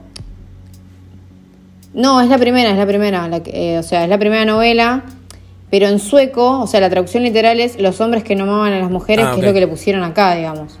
O sea, en, en Estados Unidos le pusieron la chica del tatuaje del dragón, del dragón tatuado. Es como que Claro. no sé, es, es- por Bueno, eso es confuso, creo. esa remake- Hay muchos nombres. si bien tiene una estética obviamente muy, muy similar en cuanto sobre todo a la fotografía a, a Seven, y esa cosa, viste, como media sucia y esa, cosa que tiene Fincher, eh, hay cosas que son del silencio de los inocentes. De nuevo, hay cosas que son del silencio de los inocentes. Hay cómo te muestran, cómo te van mostrando los hechos, la, reconstrucción fuera del, del- digamos, del asesinato en sí. Hay un montón de cosas. Yo cuando me acuerdo cuando la vi, a mí me quedó clarísimo que, que- el tipo bebía de, de esos dos grandes otros clásicos. Para mí, tanto Seven, por, un- por, digamos, por su lado, y, y El Silencio de los Inocentes por su otro lado, son como grandes clásicos del cine de un género en particular. Eh, y esta, esta remake de, Fincher creo que absorbe mucho y está muy a la vista. Sí, sí, está a la vista. Eh, sobre todo en la forma de filmar para mí, en los climas. Y, y que, te, bueno, que si bien siempre se asoció más al cine, obviamente que en los últimos años con, con- en las series también, o sea, ya sea particularmente series antológicas o, miniseries. eh, bueno, por un lado de, HBO, que tenés True Detective, después está Top of the Lake, que no me acuerdo la productora Top of the Lake, pero... mm, es como que sí, o sea, la impronta como que está. Y es como muy loco también porque hoy en día, para mí, una de, de las razones, una de las de los resultados, digamos, por los que se, se terminó, digamos, romantizando el asesino serial. Y si te pensás hoy en día, como que muchas de las ficciones que hay de asesinos seriales no tiran tanto para el lado del terror, porque pareciera que incluso ya la gente no la puedes asustar con lo que lo asustabas, por ejemplo, en el silencio de los inocentes. Porque hoy en día como que la gente ya está empapada en el morbo o en lo que hacen. Y como que creo que la gente necesita más, nosotros incluidos, ¿no? Pero también necesitamos más eh, el tema de, de lo que es el true crime, o sea, los documentales. El documental o incluso la serie eh, que, criminal, digamos, que trata un detective que investiga y demás. Eh, pero está más centrado en eso, o sea, es otro formato, como que no sé si se hace tanto terror con asesinos como se hacía antes, como que se hacía, por ejemplo, como funcionó también en Slasher en su momento. O sea, hoy en día, si haces un Slasher, quizás el foco capaz no está tan puesto en el asesino, como pasa, por ejemplo, no sé, en Halloween, la de 2018. El foco capaz está en otro lado porque quizás hoy en día, va, es una reflexión mía, ¿no? Pero no sé si los asesinos causan, causan tanto terror. Pero porque creo que la gente un poco los ama, o sea. Sí, por eso también creo que el slasher tampoco tuvo una vuelta. A ver, después de los 80 eh, fue- fue Scream, eh, vamos a decir la que la que volvió como a traer los slasher. Y vos fijate que plantea una, una, una premisa diferente porque eh, los slasher de los 80, como decíamos antes, eh, uno sabía quién era el asesino, tenga máscara o no. Tenías, a ver, podemos hablar de que no, pero en Jason en, en- Viernes 13-3 en realidad, eh, bueno, no importa, a lo que voy es que uno sabía, era Jason, era Freddy, era, ¿entendés a lo que voy? Y, y Scream toma un poco de lo que era el Giallo, de que vos tenías un asesino enmascarado que lo veías pero no sabías quién era. Y parte de la película era descubrir a ver quién era el asesino. Después, bueno, para mí la fórmula, si bien a muchos les encanta, para mí después con el paso de, de las entregas se desgasta. Y fíjate que salen un par de películas de ahí, pero que respondían tanto al terror, a la necesidad del terror moderno, de caritas bonitas eh, matándose, como... Sí, Les- toda esa década. ¿Cuál? No, que todo esa, ese tipo de cine de mitad de los 90, principios de 2000, que eran todos chicos lindos y Claro. muertes macabras. sí. Sí, em, sé lo que hicieron el año pasado, Leyenda Urbana y to- todas esas. Después vuelve a morir el slasher. Hasta, creo que yo, mitad de, lo- del- de los 2010. Que salen un par como Hatchet, que a mí me parece un gran slasher. Muy buena película. Sí, eh, eh, eh. ¿cómo se llama? Chrome School, pero la película... eh, ay, no me puedo acordar. Bueno, el, el asesino se llama Chrome School, que es... Básicamente tiene una máscara... eh, una máscara de, como de metal, de, de una calavera. Y en la primera parte... Sí, esa no la vi. Eh, mira, está buena. Eh, en la primera parte eh, trabaja mm, ay, la actriz de Late to Rest. Eh, ahí está, no me salía. Eh, Late to Rest. Que es bastante interesante. Es un, es un, digamos, slasher moderno. Es, creo que es del 2010 o una cosa así. Eh, eh, trabaja Lina Headey, la de... mm, Ah, sí, la de Game of ¿cómo Thrones. se llama? y- Game of Thrones y bueno, Sí, eh, etcétera. y varias pelis más. Sí, eh, En la, de la purga también está. claro, es verdad. En la serie de Terminator creo que estaba, bueno.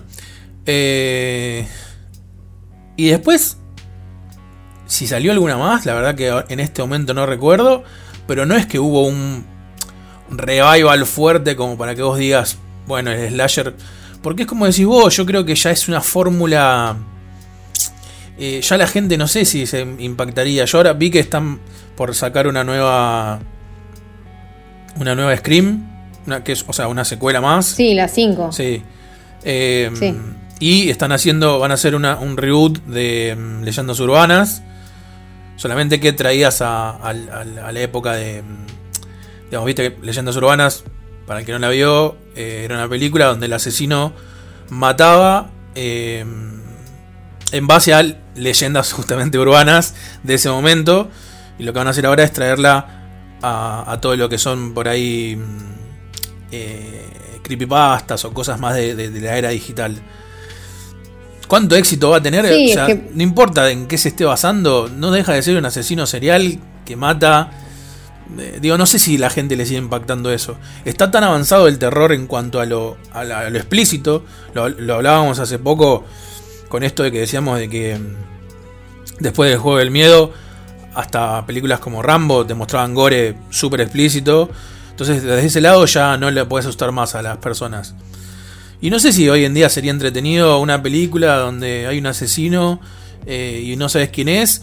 Desde el punto de vista de una película como esa, ¿no? De un, de un slasher eh, moderno. Porque por ahí si me traes una película de nuevo de Fincher, con una con un contexto mucho más adulto, mucho más profundo, por ahí sí te acepto ese tipo de, de asesino o ese tipo de guion.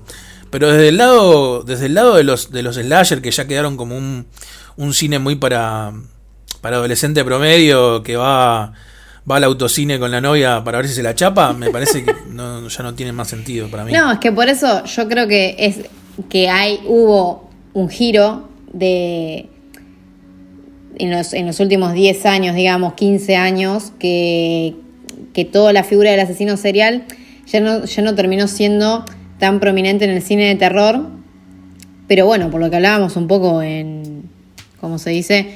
En, los, en el capítulo pasado, que hoy en día capaz en la última década, por ejemplo, los últimos 10 años, el cine de terror capaz busca otras cosas, o sea, eh, qué sé yo, lo que sí, por ejemplo, que no, no lo mencionamos mucho en, el último capítulo, pero los slashers que hay o, las pelis que capaz están basadas en, en tropos más clásicos, como en este caso que es el del asesino y demás, son muchas veces, eh, o sea, en la última década hubo mucha película capaz de autor o de, que esto sí lo mencionamos, de autor que tiene como un giro a, a, lo clásico, porque por ejemplo hay películas que son slasher, pero que a la vez no lo son, como por ejemplo The Cabin in the Woods, o The Final Girls, o esta eh, You Are Next, que son pelis que tienen la fórmula clásica, pero que le dan un giro que es lo que busca la audiencia hoy en día, tanto los que vemos terror hace un montón, como las audiencias nuevas que capaz ya no les da el, miedo un encapuchado que te mata.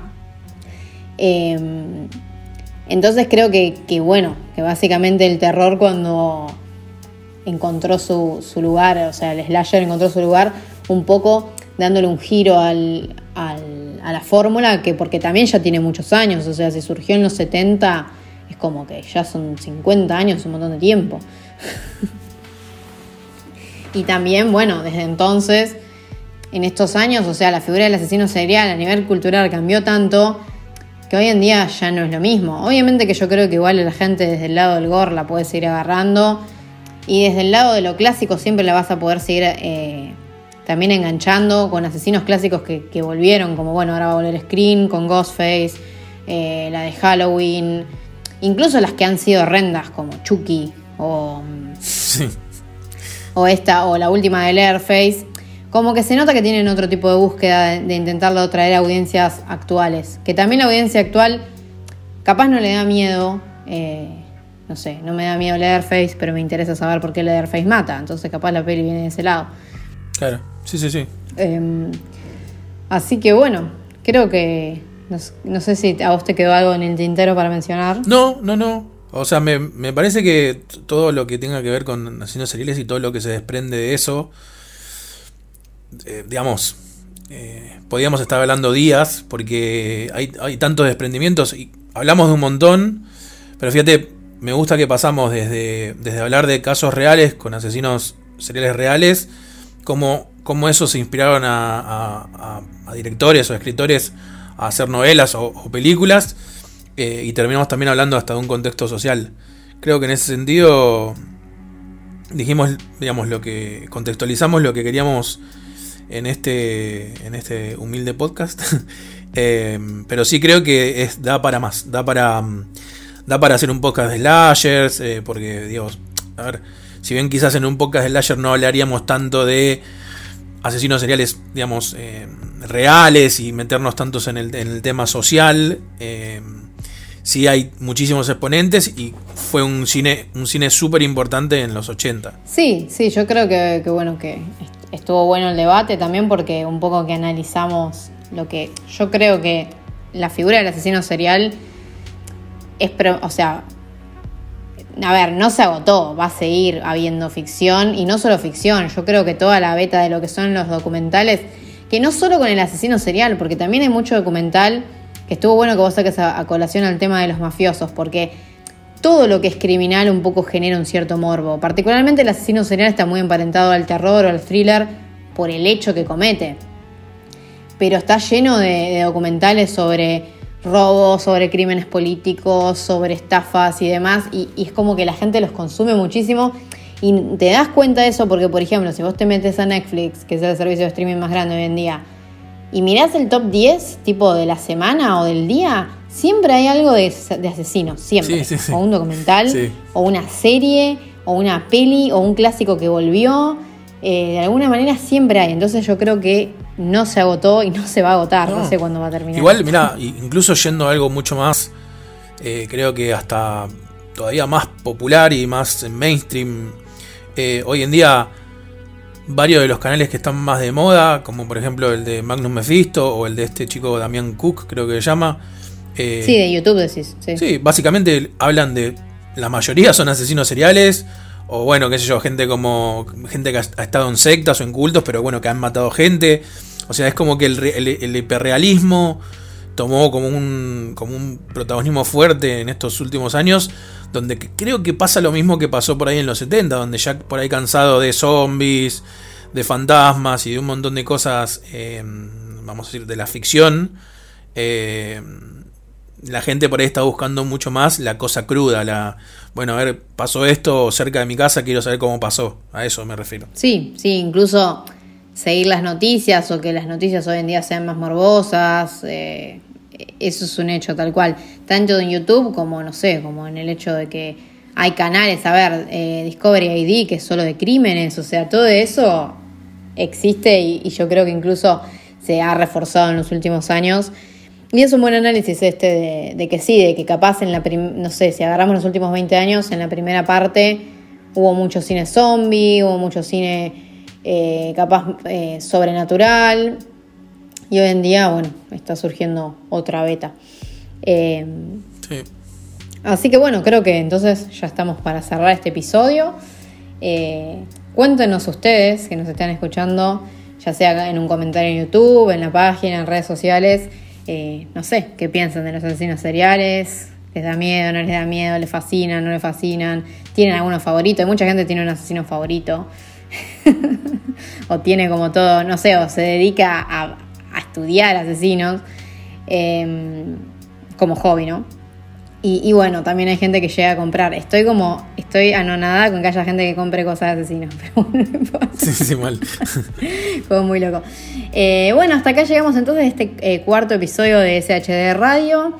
Eh, como siempre nos pueden escuchar en Spotify, en YouTube.